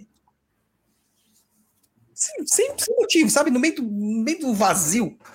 Andarilho. Não era, cara, porque de repente ela atravessava a rua e sumia. Ou tava parada na, na estrada, simplesmente vendo o movimento. Então tem muita alma nas estradas. Tem muitas almas. Muitas almas. Muitas almas. É, tem até um ponto de baiano que meio que retrata isso. É quando eu vim da Bahia, estrada eu não via. Quando eu vim da Bahia, estrada eu não via. Cada encruza que eu passava, uma vela eu acendia. Acendia pras almas da- das encruzas, né? Caraca, bicho, como que ele levava tanta vela pra acender assim? É, Pesado. magia de baiano. Magia de baiano. Bom, Não, tem sim, cara. vamos lá para a próxima pergunta da Mariana Favoreto. Padrões negativos de pensamentos que vêm dos ancestrais reverberam em todos os descendentes? Sim. Ah, só um comentário que eu lembrei agora da pergunta anterior. Ó, não sei se o Caio já foi. é, Eu viajei pra Argentina uma certa vez e eu fui de Buenos Aires pra. Como é o nome lá? Rosário, né? É, De ônibus. Né? Pra aproveitar lá. E, cara, é, lá é um monte de fazenda muito estranho, porque é tudo muito plano, né? E... Plano, plano. Eu já cruzei a Argentina uma vez, é tudo reto. Dá É muito plano, muito plano. E, cara, eu via muitas pessoas estranhas, cara. Muitas pessoas estranhas na, na, na estrada, sabe? E eu tinha certeza que aquilo não era gente viva, né? Tinha certeza. Porque até porque quem tava comigo, eu mostrava assim, olha, tá vendo, vendo o quê? Né? E eu achei muito bizarro, cara, muito bizarro. E lá em Rosário a gente ouviu umas histórias realmente dessas estradas que tem muito acidente, porque as estradas são horríveis, né? Tem muitos acidentes, muitos acidentes nessas estradas. Tem uma, Mas é- rapidinho, só, só costinhando mais uma vez aqui, filho. Tem um, um costume aqui no Chile ainda de fazer essas, esses velatórios, velórios nas estradas ainda para as pessoas que morrem. Cara, Ah, é? uma penca. E na cidade, aqui do meu lado, tinha um. Do meu lado aqui, Caramba. É costume ainda. Caramba, é uma coisa assim perdida. Antigamente tinha mesmo essas procissões que iam colocar o cruzeiro da pessoa no lugar onde que a pessoa faleceu. Isso, faz uma casinha com uma foto, às vezes é bonito. Gael. Filho, papai tá falando, filho. Deixa ele falar também. Fala, Gael, con- converse conosco. É isso que você quer falar? Diri, diri? Aqui você tem que falar português, você não pode falar espanhol, sabia, né? Pode também. Eu só não, sei- só não vou saber falar também. É, eu também não, mas a gente faz um enrolation. Então, e direto, cara, eu- como eu viajei aqui pra, pra Vinha faz pouco tempo, eu vejo vários, assim, tem uns que são gigantes, gigantes, assim. Tem um de uma menina que morreu, acho que tinha no máximo 13 anos, e fizeram uma estrutura que guardam, tipo, várias pessoas vão passando por lá e colocam ursinhos de pelúcia, assim, é gigante, assim. E é legal que viram santos, santos é, populares, né? Viram santos populares. Sim, E acaba ganhando culto, e isso eleva a alma dessa, dessa entidade. Eleva a alma. né? A igreja do, da Água Vermelha em Sorocaba, aqui do João de Camargo, ela começou numa. por causa de um cruzeiro de um menino morto, né? Ali que era tido como, como santo. Então tem muito disso aí também. Legal que o Chile mantém essa tradição, cara. Muito bom. Muito legal. Um dia eu vou ainda para aí, eu vou conhecer esse, esse país, essa, pode, esse pode. vem. cantinho da América do Sul. Douglas é bunda mole, não gosta de avião, viu? Já aviso. Cara, eu, eu, eu me assustei outro dia que eu fui ver a- o mapa do relevo, né? Da América do Sul. Eu sou muito louco, né? Eu tenho uns, umas loucuras de ver essas coisas. E na hora que eu vi o mapa em 3D, assim, que você vê ele plano, cara, você vê assim, o Pantanal é tipo uh, reto, um fundão, assim, né? Um buraco. Aí logo do lado, assim, já começa os outros países, né? Já começa Peru, aquela região assim, tal, tal. E aí você começa a ver ali, quando chega nos Andes, mano, parece que dobraram a borda da pizza, assim, sabe? É, é tipo isso mesmo. É muito desproporcional, cara. Muito desproporcional. Cara, você acaba acostumando a ter a, a montanha o tempo todo na sua frente. É gigante, é enorme, é enorme. E você acaba acostumando, até por, por questões de pontos cardeais. Sim. Eu sei exatamente, tipo, eu tô virado para você, o computador tá exatamente pro leste, onde fica a maior parte da montanha para quem vive em Santiago, sabe? Cara, Então é, ela é um direcionador para quem vive aqui. surreal, cara. Deve ser muito louco. Muito louco. Então, o padrão negativo de pensamento que vem dos ancestrais se reverberam em todos os descendentes. A gente tem vários casos que a gente pega, que a gente acaba pegando na, na Kabbalah, por exemplo, é, de gente que não resolveu a sua ancestralidade e passou para os filhos. Essa é problemática. E alguns até vivos ainda. E dá BOs. Muito, e aí a pior dor que a gente tem, né? Eu e o, e o Caio somos pais, é ver um filho nosso sofrendo. E aí quando a gente descobre que está sofrendo por nossa responsabilidade ainda, aí dói mais ainda, cara. Dói mais ainda. Então acontece sim. Próxima japonês. Deza Carmona. E como saber dos problemas espirituais hereditários? Olha, oráculo. Todo tipo de oráculo deve mostrar isso pra você, tá? É, não só os búzios, a cabala de Shu, ah, tarô mostra, baralho cigano mostra, runas mostra. Todos os oráculos devem mostrar, tá? E consulta com as entidades, que as entidades não deixam de ser oráculos. Elas são oráculos. Então é isso aí. Próxima japonês. Meu microfone tá fechado. A Deza Carmona coloca: Muito escuto falar sobre ancestralidade no meio espírita, mas sempre como algo positivo. É, porque eles são só pessoas positivas, entendeu? Só, só, só gente gratiluz, gente maravilhosa, super evoluída espírita. Não tem por que falar como algo negativo. É isso. Quem, quem quiser entender essa minha, esse meu sarcasmo, ouça o nosso episódio sobre espiritismo. Vocês vão entender.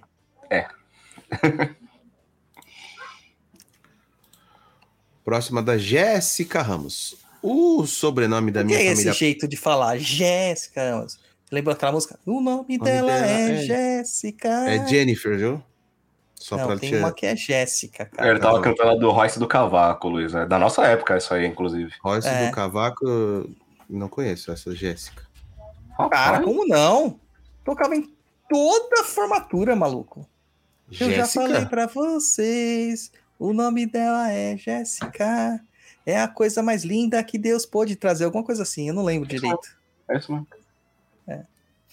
Tenho que ouvir pra lembrar. No momento aí você cantando, não, não consegui lembrar. Mas a Jéssica Ramos perguntou o seguinte: o sobrenome da minha família paterna é de origem portuguesa. Mesmo sendo todo mundo 90% negro, então entendi que era Aquela aquela que- questão. questão que você citou de ver de ex-escravos que herdavam sobrenomes dos senhores. Aí que tá, não é ex. Os próprios. É, as próprias pessoas escravizadas, eles tinham sobrenome porque era símbolo de posse. Posse. Caio, você tem Ramos, não tem? Tenho. Tá vendo? É um, é um nome comum, cara. Santos Ramos Oliveira, é o mais, mais vira-lata que tem é o meu nome, cara. Não, mais que Silva, não, cara. Silva é o mais, né, cara? Silva, eu acho que é. Silva, Santos, Oliveira. Oliveira. É, Oliveira. É, dizem que esses nomes que são árvore, né? Pereira. é, tem outros aí. É, são de, de novos, novos cristãos, que são os ex-judeus, né? Que se converteram para fugir da. Eu ouvi perseguição. falar isso. Na época pré-internet, assim, pré-YouTube, falavam muito disso, mas eu não sei não, cara. Sinceramente. Não, mas é, eu acho que em Portugal tem isso mesmo. Tem isso mesmo. Ah, mas em, Portugal, né? Tipo, É, aqui já não, aqui já absorveu aqui já. É, E a gente tem essa questão de dar um nome, e não só o- os ex-escravos, como a Jéssica coloca aqui, mas também é, alguns funcionários das fazendas, porque as pessoas nasciam nas fazendas, e muitas vezes de pais que ninguém sabia quem era. Quando eu falo isso é porque era dono da fazenda, o senhor da fazenda, dos filhos dele. Geralmente é dos filhos, né? E que o cara meio que, ah, vem cá, vamos cuidar, tal, não sei o quê. E recebia o nome também da família, mas porque era um, o bastardo, né? Era o filho ilegítimo, de certa forma. Mas I have one question. Pode Se falar. ele recebia um nome, é, juridicamente ele não teria direito à herança? Sei lá. Não porque a filiação, a filiação não é da deles. Ele recebeu o nome, mas não recebia a filiação. É, você tá sendo até meio anacrônico, Luiz, mas era realmente posse, era coisa. Tipo, escravo eram coisas e temendo isso, rolou fogo pra caramba nos documentos que mostravam as posses dos donos de escravos. Porque o que sentido. acontece? Você ali, é, eu, eu, por exemplo, lá eu tenho um amigo meu que é ele é o dono de um cartório, né, no interior. E lá sobreviveram alguns Ah, livros. já sei quem é. mas não pode falar o nome. Lá sobreviveram alguns livros. E Caio foi assim, doído chegar lá, porque ele tem que manter esses livros, cara. Sim. Que é documento oficial, ele não pode destruir, não pode fazer nada, né? É, mas foi doído. Quando eu cheguei lá, coloca lá, senhor, não sei o que, Antônio de não sei o que, não sei o que lá, proprietário de fazenda, não sei o que lá, vem registrar de sua posse tantos. É, é, como que estava escrito? Não estava escrito negros, cara, eles usavam outro nome, eu não lembro o nome, o termo que ele usava, é, e de sua posse que agora atuam sobre escravos em sua fazenda, recebendo a alcunha de seu pertencimento como seu sobrenome, o nome do cara. Cara, a letra linda, aqueles livros lindos, mas com Conteúdo terrível. conteúdo nojento. Nojento. E ele tem que manter, né? Isso é armazenado em lugar climatizado, etc e tal. Tem que manter, que são os registros que existem. Alguns sobreviveram, mas foram pouquíssimos. Agora, o Rui Barbosa, cara, ele fez a maior nojeira que esse país pode ter em questão de apagar a história. Porque quando você apaga a história de um país, tudo é aceito, né? Não tem como contestar. Ah. Contestar. Mas é, é, é, é horrível isso, é horrível. Então, assim, vocês acabam levando o nome mesmo. Ela falou assim: ah, tem 90% de negros na família, justamente por causa disso. Justamente por causa disso. Tem o, livro do Laurentino Gomes é muito bom nesse sentido, que lá ele, ele transcreve exatamente isso. O Laurentino é muito criticado pelos historiadores, né? Porque ele não é um historiador, ele é um jornalista de história. Então ele tem uma visão de, de jornalista, de reportar o fato. É, ele não faz juízo de valor daquele fato. Apesar que nesse livro ele pesa bastante o juízo de valor dele. É, e é bem interessante lá que ele relata justamente essa questão da posse, né? De como eles criavam posse. Cara, eles marcavam as pessoas a ferro né, em brasa. Então, Ouro falar Preto ainda tem bastante disso no, no museu da. Acho que é da moeda, alguma coisa assim. Tem ainda muitos desses materiais. Pois é. Pois é, tem bastante coisa. Rio Preto é uma cidade construída por escravos. Né? Ela é cidade, ela literalmente foi construída nos escravos. Sim. Porque o que tem de gente morta lá, enterrada naqueles, naqueles lugares, é absurdo. Não tá escrito. É absurdo. Próxima japonês. Mariana Favoreto. Energias suicidas também reverberam nas gerações futuras? Sim, reverberam. E isso é complicado, cara, porque a gente tá vivendo um, uma era de muito suicídio. Muito suicídio. É... A princípio, o que a gente pode ter entendimento aqui? Na pandemia, a gente viu esses números saltarem por causa do medo do desconhecido. Muita gente perdeu o emprego, é... É... muita gente ficou sem saber o que ia ser do seu futuro, e muitas pessoas já estavam fragilizadas emocionalmente e cometeram um suicídio. Só que isso foi só uma, forma, uma lupa no problema que já acontecia. Porque o suicídio é uma causa social, é uma. É, uma, é como se fosse uma pandemia também, porque está atingindo o mundo inteiro. Hoje, nos Estados Unidos, os níveis de suicídio, de suicídio estão gigantes, principalmente entre os jovens. No Japão, crescem a cada dia, sempre cresceram, mas crescem a cada dia. Em países mais fechados, como a China, a gente não tem como saber, mas na Suécia, Finlândia, é, Noruega é altíssimo nível, e são países extremamente desenvolvidos, né, teoricamente. Então a gente está sofrendo bastante com essas questões ainda. E da onde surge né, isso? Surge da reverberação ainda desse, desse, dessa energia que permanece naquelas pessoas, e muitas dessas pessoas já tiveram um ímpeto suicida em outras encarnações e voltam com esse ímpeto para ser resolvido. É, e o ímpeto suicida, antes que as pessoas critiquem, ele não é uma, uma fraqueza no sentido de covardia. Cara, você tem que ter muita coragem para tirar a própria vida. É, é um ímpeto de não pertencimento a esse mundo. Então, para uma pessoa tirar a própria vida por não se sentir pertencente a este mundo, é porque o nosso mundo está muito errado. É que o nosso mundo está muito errado. Então, até nisso a gente cuida, a gente trata, quando a gente faz um tratamento espiritual. É isso. E é triste, cara. Eu não gosto muito de falar de suicídio, não, porque, porque pesa. Acho que todo mundo já teve, né? Próximo é um caso de suicídio na próximo da família. É pesado. Pesado. Vamos para a próxima pergunta do Exu Trade. Parentes próximos em mortes trágicas têm mais chances de ficarem presas à nossa vida? Depende, cara. Depende da clareza do espírito. Depende da clareza do espírito. Às vezes não. É... Sabe o que acontece muito quando tem morte trágica, que, que acaba aprendendo? A raiva das pessoas que ainda estão vivas. Que acaba prendendo aquela pessoa. É isso. Próxima do show trade novamente. Ancestralidade é só de sangue ou deve ser pai de criação geram vínculos? A gente falou disso no programa, né? Gera vínculo, sim.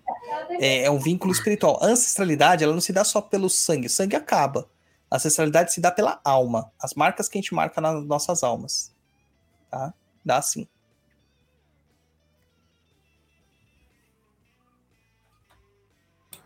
Próxima pergunta da Gilda Maria Cortes. Boa noite. E quando você sente que não pertence à família? É o que os espíritas têm um, um, uma teoria disso bem interessante. Eu não sei se você conhece, Caio. Eles falam que é a ovelha negra da família, né? Não, não conheço a teoria dos espíritas, não. Não, é? é, eles falam assim, que todos os espíritos se adiantaram e só um espírito de uma família X ficou atrasado. Ah, E ele precisa dar continuidade. Então, outras famílias que estão encarnadas, elas são chamadas para resgatar esse espírito, mas eles não têm conexão com esse espírito. é. Então é por isso que ele é tão divergente, mas é é uma aceitação dessa família que é tão benéfica por aceitar um espírito tão dificultoso em suas vidas. É a chamada ovelha negra, o filho de última hora.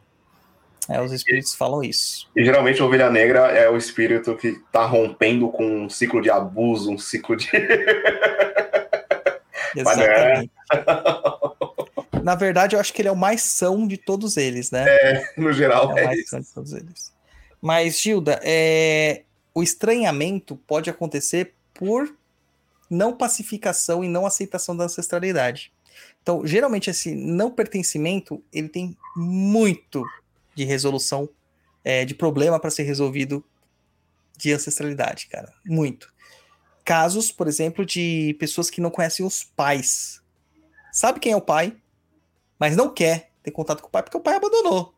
Mas, cara, é ancestral. É ancestral. Então você precisa entender o contexto para pacificar isso dentro de você. Porque tudo aquilo que você não enfrenta, isso vai para o seu inconsciente. Também no espiritual é assim. Gera sombra. A sombra, ela pode nos engolir. E aí você tá doente.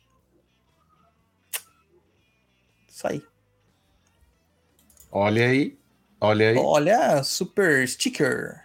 Super sticker. Muito obrigado, dois. Paula Bossi. Muito arigato. É isso aqui a gente Mas- respondeu, né? A gente respondeu durante o programa. Acho que acabou o japonês. Acabou, acabou, acabou, Acabou, acabou essa acabou. pergunta. Foi o programa que o pessoal falou, ah, o programa mais esperado, mas eu acho que a gente, tipo, acabou com as expectativas deles. Eles estavam achando que eu ia dar um monte de mironga aqui de como resolver a ancestralidade. E eu falei, cara, você tem que conhecer a sua ancestralidade para resolver ela. E esse é um trabalho muito difícil, que poucas pessoas estão é, disponíveis, né? Estão dispostas a fazer. Infelizmente. Certo, meu japonês? Certo. Muito certo. Caio, tem alguma coisa para acrescentar? Ah, eu acho que vá atrás, se você ainda puder fazer isso fisicamente com seus próprios pais mesmos, ou com seus avós, se eles estiverem vivos ainda. Começa a perguntar, começa a perguntar da infância dos seus pais, que é a ancestralidade mais próxima, dos seus tios, porque geralmente os pais não contam tanta, tanta coisa pra gente. Só que os É. tios contam. Eles não têm muito freio. Para isso que tio serve. Para Os tios constranger e o pai. Eles, eles sempre contam. Eu acho que é sempre legal a gente saber das histórias que nos trouxeram até o ponto que a gente está agora. Porque de fato é isso que aconteceu, né? Nós, quando nós nascemos, nós já partimos de degraus já trilhados por nossos pais. Ninguém nasce no zero. Ninguém, saca? Pois é. Então é, é, é interessante você ir atrás disso, você saber e, e vai, vai expandindo. Vai dos pais para os avós, dos avós para os bisavós, e aí vai, vai fazendo essas suas conexões. E é isso. Como dizia Belchior, né? Ainda somos os mesmos e vivemos como os nossos pais. Paz. É, É. pois é. É, é complicado. Complicado. Então tem que ter. A pessoa falar foi um programa muito denso, né? Mas é assim como a gente tem que resolver nossa ancestralidade, porque a gente joga debaixo do tapete. E a gente passa essa vida sem resolver. E a gente vai deixar isso pro próximo. Ou pra nossa próxima existência. Só tá perpetuando o problema. Né? Caio, muito obrigado aí pra você. Sei que foi cansativo, porque você acabou de voltar de, de viagem. Mas Não, muito obrigado, cara. Deixa aí Já seu tinha- jabá e tudo mais. A gente já tinha agendado e já estava tudo certinho, então não tinha como falar, ah, hoje não dá, né? Então, é, eu que agradeço mais uma vez pelo, por, por ter me chamado e tal. Desculpa que eu tô mais quietinho hoje, geralmente eu sou mais efusiva, porque minha cabeça tá doendo mesmo, né? E, ah, Jabá, eu tenho o Refogado, que é o podcast que eu, que eu tenho barratinha, porque eu parei com ele, mas é um podcast sobre comida e cozinha. Tá nos principais agregador- agregadores, no Spotify, Refogado Podcast. Tem o Afropai também, que eu participava, eu, eu- saí dele, tipo, saí de todos os podcasts que eu fazia, basicamente. Mas era um, um podcast sobre paternidade negra, né? E que é muito bom, viu, gente? É um É. dos podcasts mais interessantes que eu já ouvi nos últimos tempos, viu? e também tá em todas as plataformas. E eu tô no Twitter, como tá escrito aí no vídeo, mas se você só estiver ouvindo o podcast, arroba o Caio San, com N no final, falando bobagens e memes. Na verdade, só memes, eu gosto de postar memes no Twitter porque é meio tóxico lá. Apesar de eu gostar Cara- dessa rede social. Nem me fala, cara. E o Elon Musk vai comprar o Twitter, hein? E aí eu vou abandonar porque vai virar uma zorra do caralho. cara. Mas já refutaram já a oferta dele. Não, Parece mas que ele, mandou ele outra hoje. É, e ele comprou ações. Hoje ele é sócio majoritário. Ele manda no Twitter hoje, né? Ele manda. E, cara, já inventaram o botão editar. Nossa, eu não, eu não quero nem ver. Eu, eu saio do Twitter quando começar a editar tweet, velho. Não dá, não. Então vai ser complicado. É. Ai, ai, ei, Elon Musk. Por isso que eu falo, quer saber de ancestralidade? Vocês eh, adoram o Elon Musk. Procura a história do Elon Musk e da sua Procura, família. procura saber como é que ele é rico. Procura É. aí a personalidade dele. A história do Elon um Musk de milionário. e da Eu só sua queria família. ter um carro que ele fabrica só. Não, nem isso, cara. Nem isso. Eu não queria ter um Tesla? Hum, depois do que eu soube da história dele, não. Não. Japonês, dá seu tchau aí antes que a gente discute aqui no ar, aqui, mano. Caso um Tesla.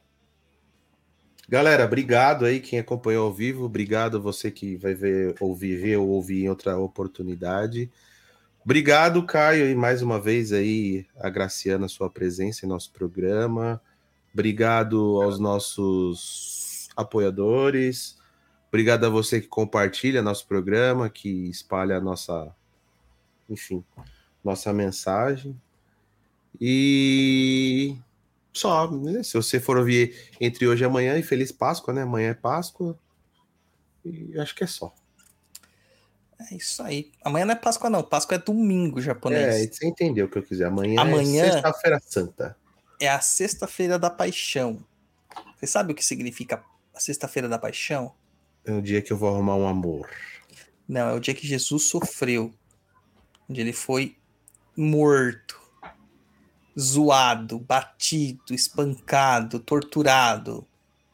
E sabe o que, que é isso acontece? Acontece todos os dias nas periferias das cidades grandes do Brasil.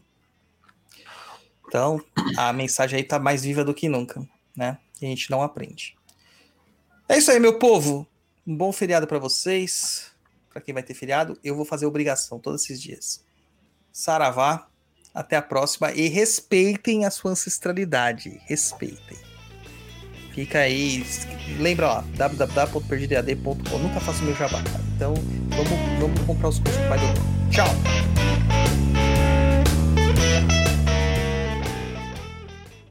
Eu, eu, eu liguei pra senhora pra. Eu, eu tinha feito essa promessa que eu ia ligar pra fazer umas perguntas. Sim, Lembra? sobre.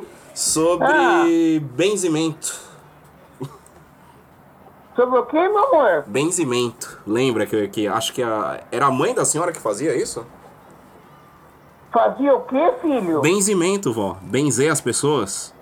Ah, sim. Mamãe benzia muito bem. Nossa, mamãe e o papai, o casal. Ah, é? Os dois? Benzia, os dois benzia. Nossa, minha casa vivia lotada Caramba, gente, eu não sabia. A senhora pode me contar mais dessas histórias e tal? Ô, vó, aliás, eu nunca soube o nome dos seus pais, pra falar a verdade. O meu pai, o nome dele completo é Sebastião Sim. Simeão de Souza. Uhum. A minha mãe, Luísa Jacinta de Souza. Certo. E é o casal, esse aí é o nome, sabe? E como é que era? O, tipo, o pessoal já sabia que eles benziam? Como é que, como é que começou isso? Ah, meu amor, ele benzia é, esse, essa espiritualidade, eles traziam já com eles, entende? Não tinha esse negócio de aqui e ali pra. Não, é com eles mesmo. Você sabe, Caio, meu pai, se você dissesse, ai, seu Sebastião, tô sentindo tal coisa. Ele falou, é, ele saía, ia lá no quintal, lá no, no, no, no interior, a gente ficava terreiro, né? Sim. Ele ia lá, pegava uma, uns galhos de arruda, um galho de plantazinha, te benzia, era a mesma coisa tirar com a mão, sabe? Uhum. Nossa, como a turma gostava, como meu pai e minha mãe eram benquistas, meu Deus do céu. É. Isso eu tenho orgulho, muito orgulho, viu? Eles eram uma beleza, né? Uma beleza mesmo. Ele- Eles chegaram a Entendi. passar isso, ó? Hã? Eles chegaram a passar isso pra algum de vocês? Olha, Caio, não. Não chegou a passar não, bem. Eu gostaria muito, muito, mas acontece que eu era muito assim voada, sabe? Uhum. Levava tudo na brincadeira. Sim. Porque se eu levasse tudo a sério, nossa, eu tinha aprendido muita coisa com meu pai e minha mãe. Uhum. Muita coisa, sabe? Ele benzia a gente com gás de arruda, tudo. Aí a minha mãe, a minha mãe dizia, vai lá no fundo do quintal, joga, fica de costa, joga e não olha para trás. Uhum. Assim que ela falava, sabe? Outra vez chegou lá na minha casa um moço, mas olha, ele parecia uma brasa, coitado. De febre? Dor, ele estava vermelho, parecia uma brasa, com dor de dente. Sim. Ele, ele urrava. Aí dizia, pelo amor de Deus, seu Sebastião, benze meu dente. Meu, pa, meu pai, benzo sim, meu filho, senta aí e põe o dedo sobre o dente. Meu pai, o menino sentou, pôs o dedo sobre o dente. Olha, Caio, por incrível que pareça, que eu não esqueço nunca disso na minha vida. Uhum. Meu pai foi benzendo e o dente dele foi caindo os pedaços. Caramba! Quando o papai, juro por Deus, quando o papai acabou de benzer, ele não tinha mais dente na boca. Nossa, o homem chorou, o rapaz chorou, era moço novo ainda, chorou. Chorou, chorou. Beijava a mão do meu pai, queria, queria pagar meu pai. Que que é isso? Não faço nada por dinheiro, não. Isso é a dádiva divina. Meu, meus pais eram muito humildes, viu, menino? Sim. eram pessoas maravilhosas. Nossa. Eu aprendi muita coisa boa com meu pai e minha mãe. Só esse negócio de benzimento eu nunca encarei. E hoje em dia eu me arrependo. E a senhora, a senhora lembra mais ou menos qual que era o padrão do benzimento? Tipo, chegava alguém doente, eu já sei que ia lá no, no terreiro e pegava um galho de arruda fresco, certo? Pegava e benzia e a pessoa saía bem, sabe? E era alguma reza Aí- que falava, ou falava, tipo, dependendo do caso, falava é, as coisas certas É dependendo do reza, caso. ele ia fazendo e rezando, ele ia rezando e fazendo sabe, o benzimento. Uhum. Com a, uma, um copo d'água e, a, e o galho. E quem ficava com Já. copo d'água? Era a pessoa doente ou era ele? Ele, ele mesmo. Uhum. Ele mesmo. Ele ia benzendo e jogando, assim. Ah, molhando, assim? molhando a água na, na plantinha e, e jogando assim. Isso, isso, isso. Uhum. Outra vez, eu me lembro como se fosse dia de hoje, meu filho. O, tinha uma japonesa que morava na, na rua que a gente morava, e a japonesa espalhou para todo mundo que a minha mãe era macumbeira, sabe? Eita, Sim. Tipo, só porque minha mãe benzia, tadinha. Só fazia o bem para os outros. E a japonesa tinha uma, uma filhinha Uhum. e espalhou para todo mundo que minha mãe era, era macumbeira. Sim. Tudo bem, minha mãe ficou sabendo, não falou nada. Minha mãe eu só entrego nas mãos de Deus. Só isso aí. Olha, Caio, passou muito tempo, a menininha começou a ficar doentinha, doentinha, e corre com o médico de cá, e corre com o médico de lá, e nada da menina ficar boa, cada vez pior. Aí ela, a, a mulher pegou a menina, a japonesa, começou a chorar, foi no portão, chamou minha mãe, pediu perdão, pelo amor de Deus, benze a minha filha. Aí a minha mãe, pode entrar que eu benzo ela. Aí ela entrou, a minha mãe benzeu, e a minha mãe falou, olha, se a senhora falasse menos e agisse mais, você não ia perder sua filha, mas sua filha tem mais três dias de vida. Caramba. Porque é o negócio que. Aquilo lá que a gente trava de vento virado, Sim. lá no interior, né? A menina tinha passado da época, isso aí não pode passar. Tinha passado da época, a mamãe viu a menina assim, e um pé estava bem maior que o outro, bem mais comprido que o outro, entendeu? Sim. Aí minha mãe falou, eu vou benzer, mas você vai perder sua filha daqui três dias. Você acredita, Caio, que aconteceu? Perdeu mesmo. Daí, três dias a criança faleceu. Meus pais eram uma bênção que Deus mandou do céu. Nossa Senhora. Coisa maravilhosa. Mas e aí, meu filho? Você pensou que a avó sabia alguma coisa desse Não, mas eu queria realmente saber a história sobre, porque eu comecei a. A senhora sabe que eu estudo essas coisas mais de espiritualidade e tal. E aí me veio na, na memória que acho que o pai me falou às vezes, que acho que a voz dele benziam. Eu falei, caramba, se eu tenho isso na família, eu quero saber mais histórias, né? E eu, eu, eu me interesso muito por esse tipo de coisa, né? Ben, benzia muito bem. Eu queria saber pai- mais, né, sobre e tal. E desde, desde pequenininha ele já benziam, quando você era pequenininho. É, né? Meu pai, quando, a- quando a gente tem um machucado grande, dá íngua. Íngua é uma pelota, né? Sim, uma inflamação E que vira aquilo- uma pelota, assim. É, isso. Aí meu pai dizia, vem cá, fica em pé aí na porta. Você vinha, ficava em pé na porta e ele com a machadinha na mão. Uhum. Ele batia assim com a machada no- no- no- na, na porta, assim, você em pé ali. O meu pai diz, perguntava, o que que eu tô cortando? Aí você tinha que responder, íngua Uhum. né? E ele falava, eu não sei se é três vezes ou nove vezes. Eu sei, meu filho, que não precisava quase nem a terceira benzeção. Mas- a pessoa ficava curada, a íngua desaparecia. Ele, ele... Eles- eu vou fazer uma coisa para falar uma coisa para você.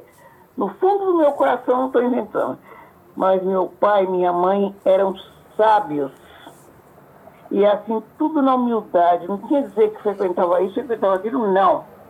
Era deles mesmo, a espiritualidade era deles mesmo. Sim, sim, sim. Mas foi um casal maravilhoso, graças a Deus. Caramba. Nossa Senhora.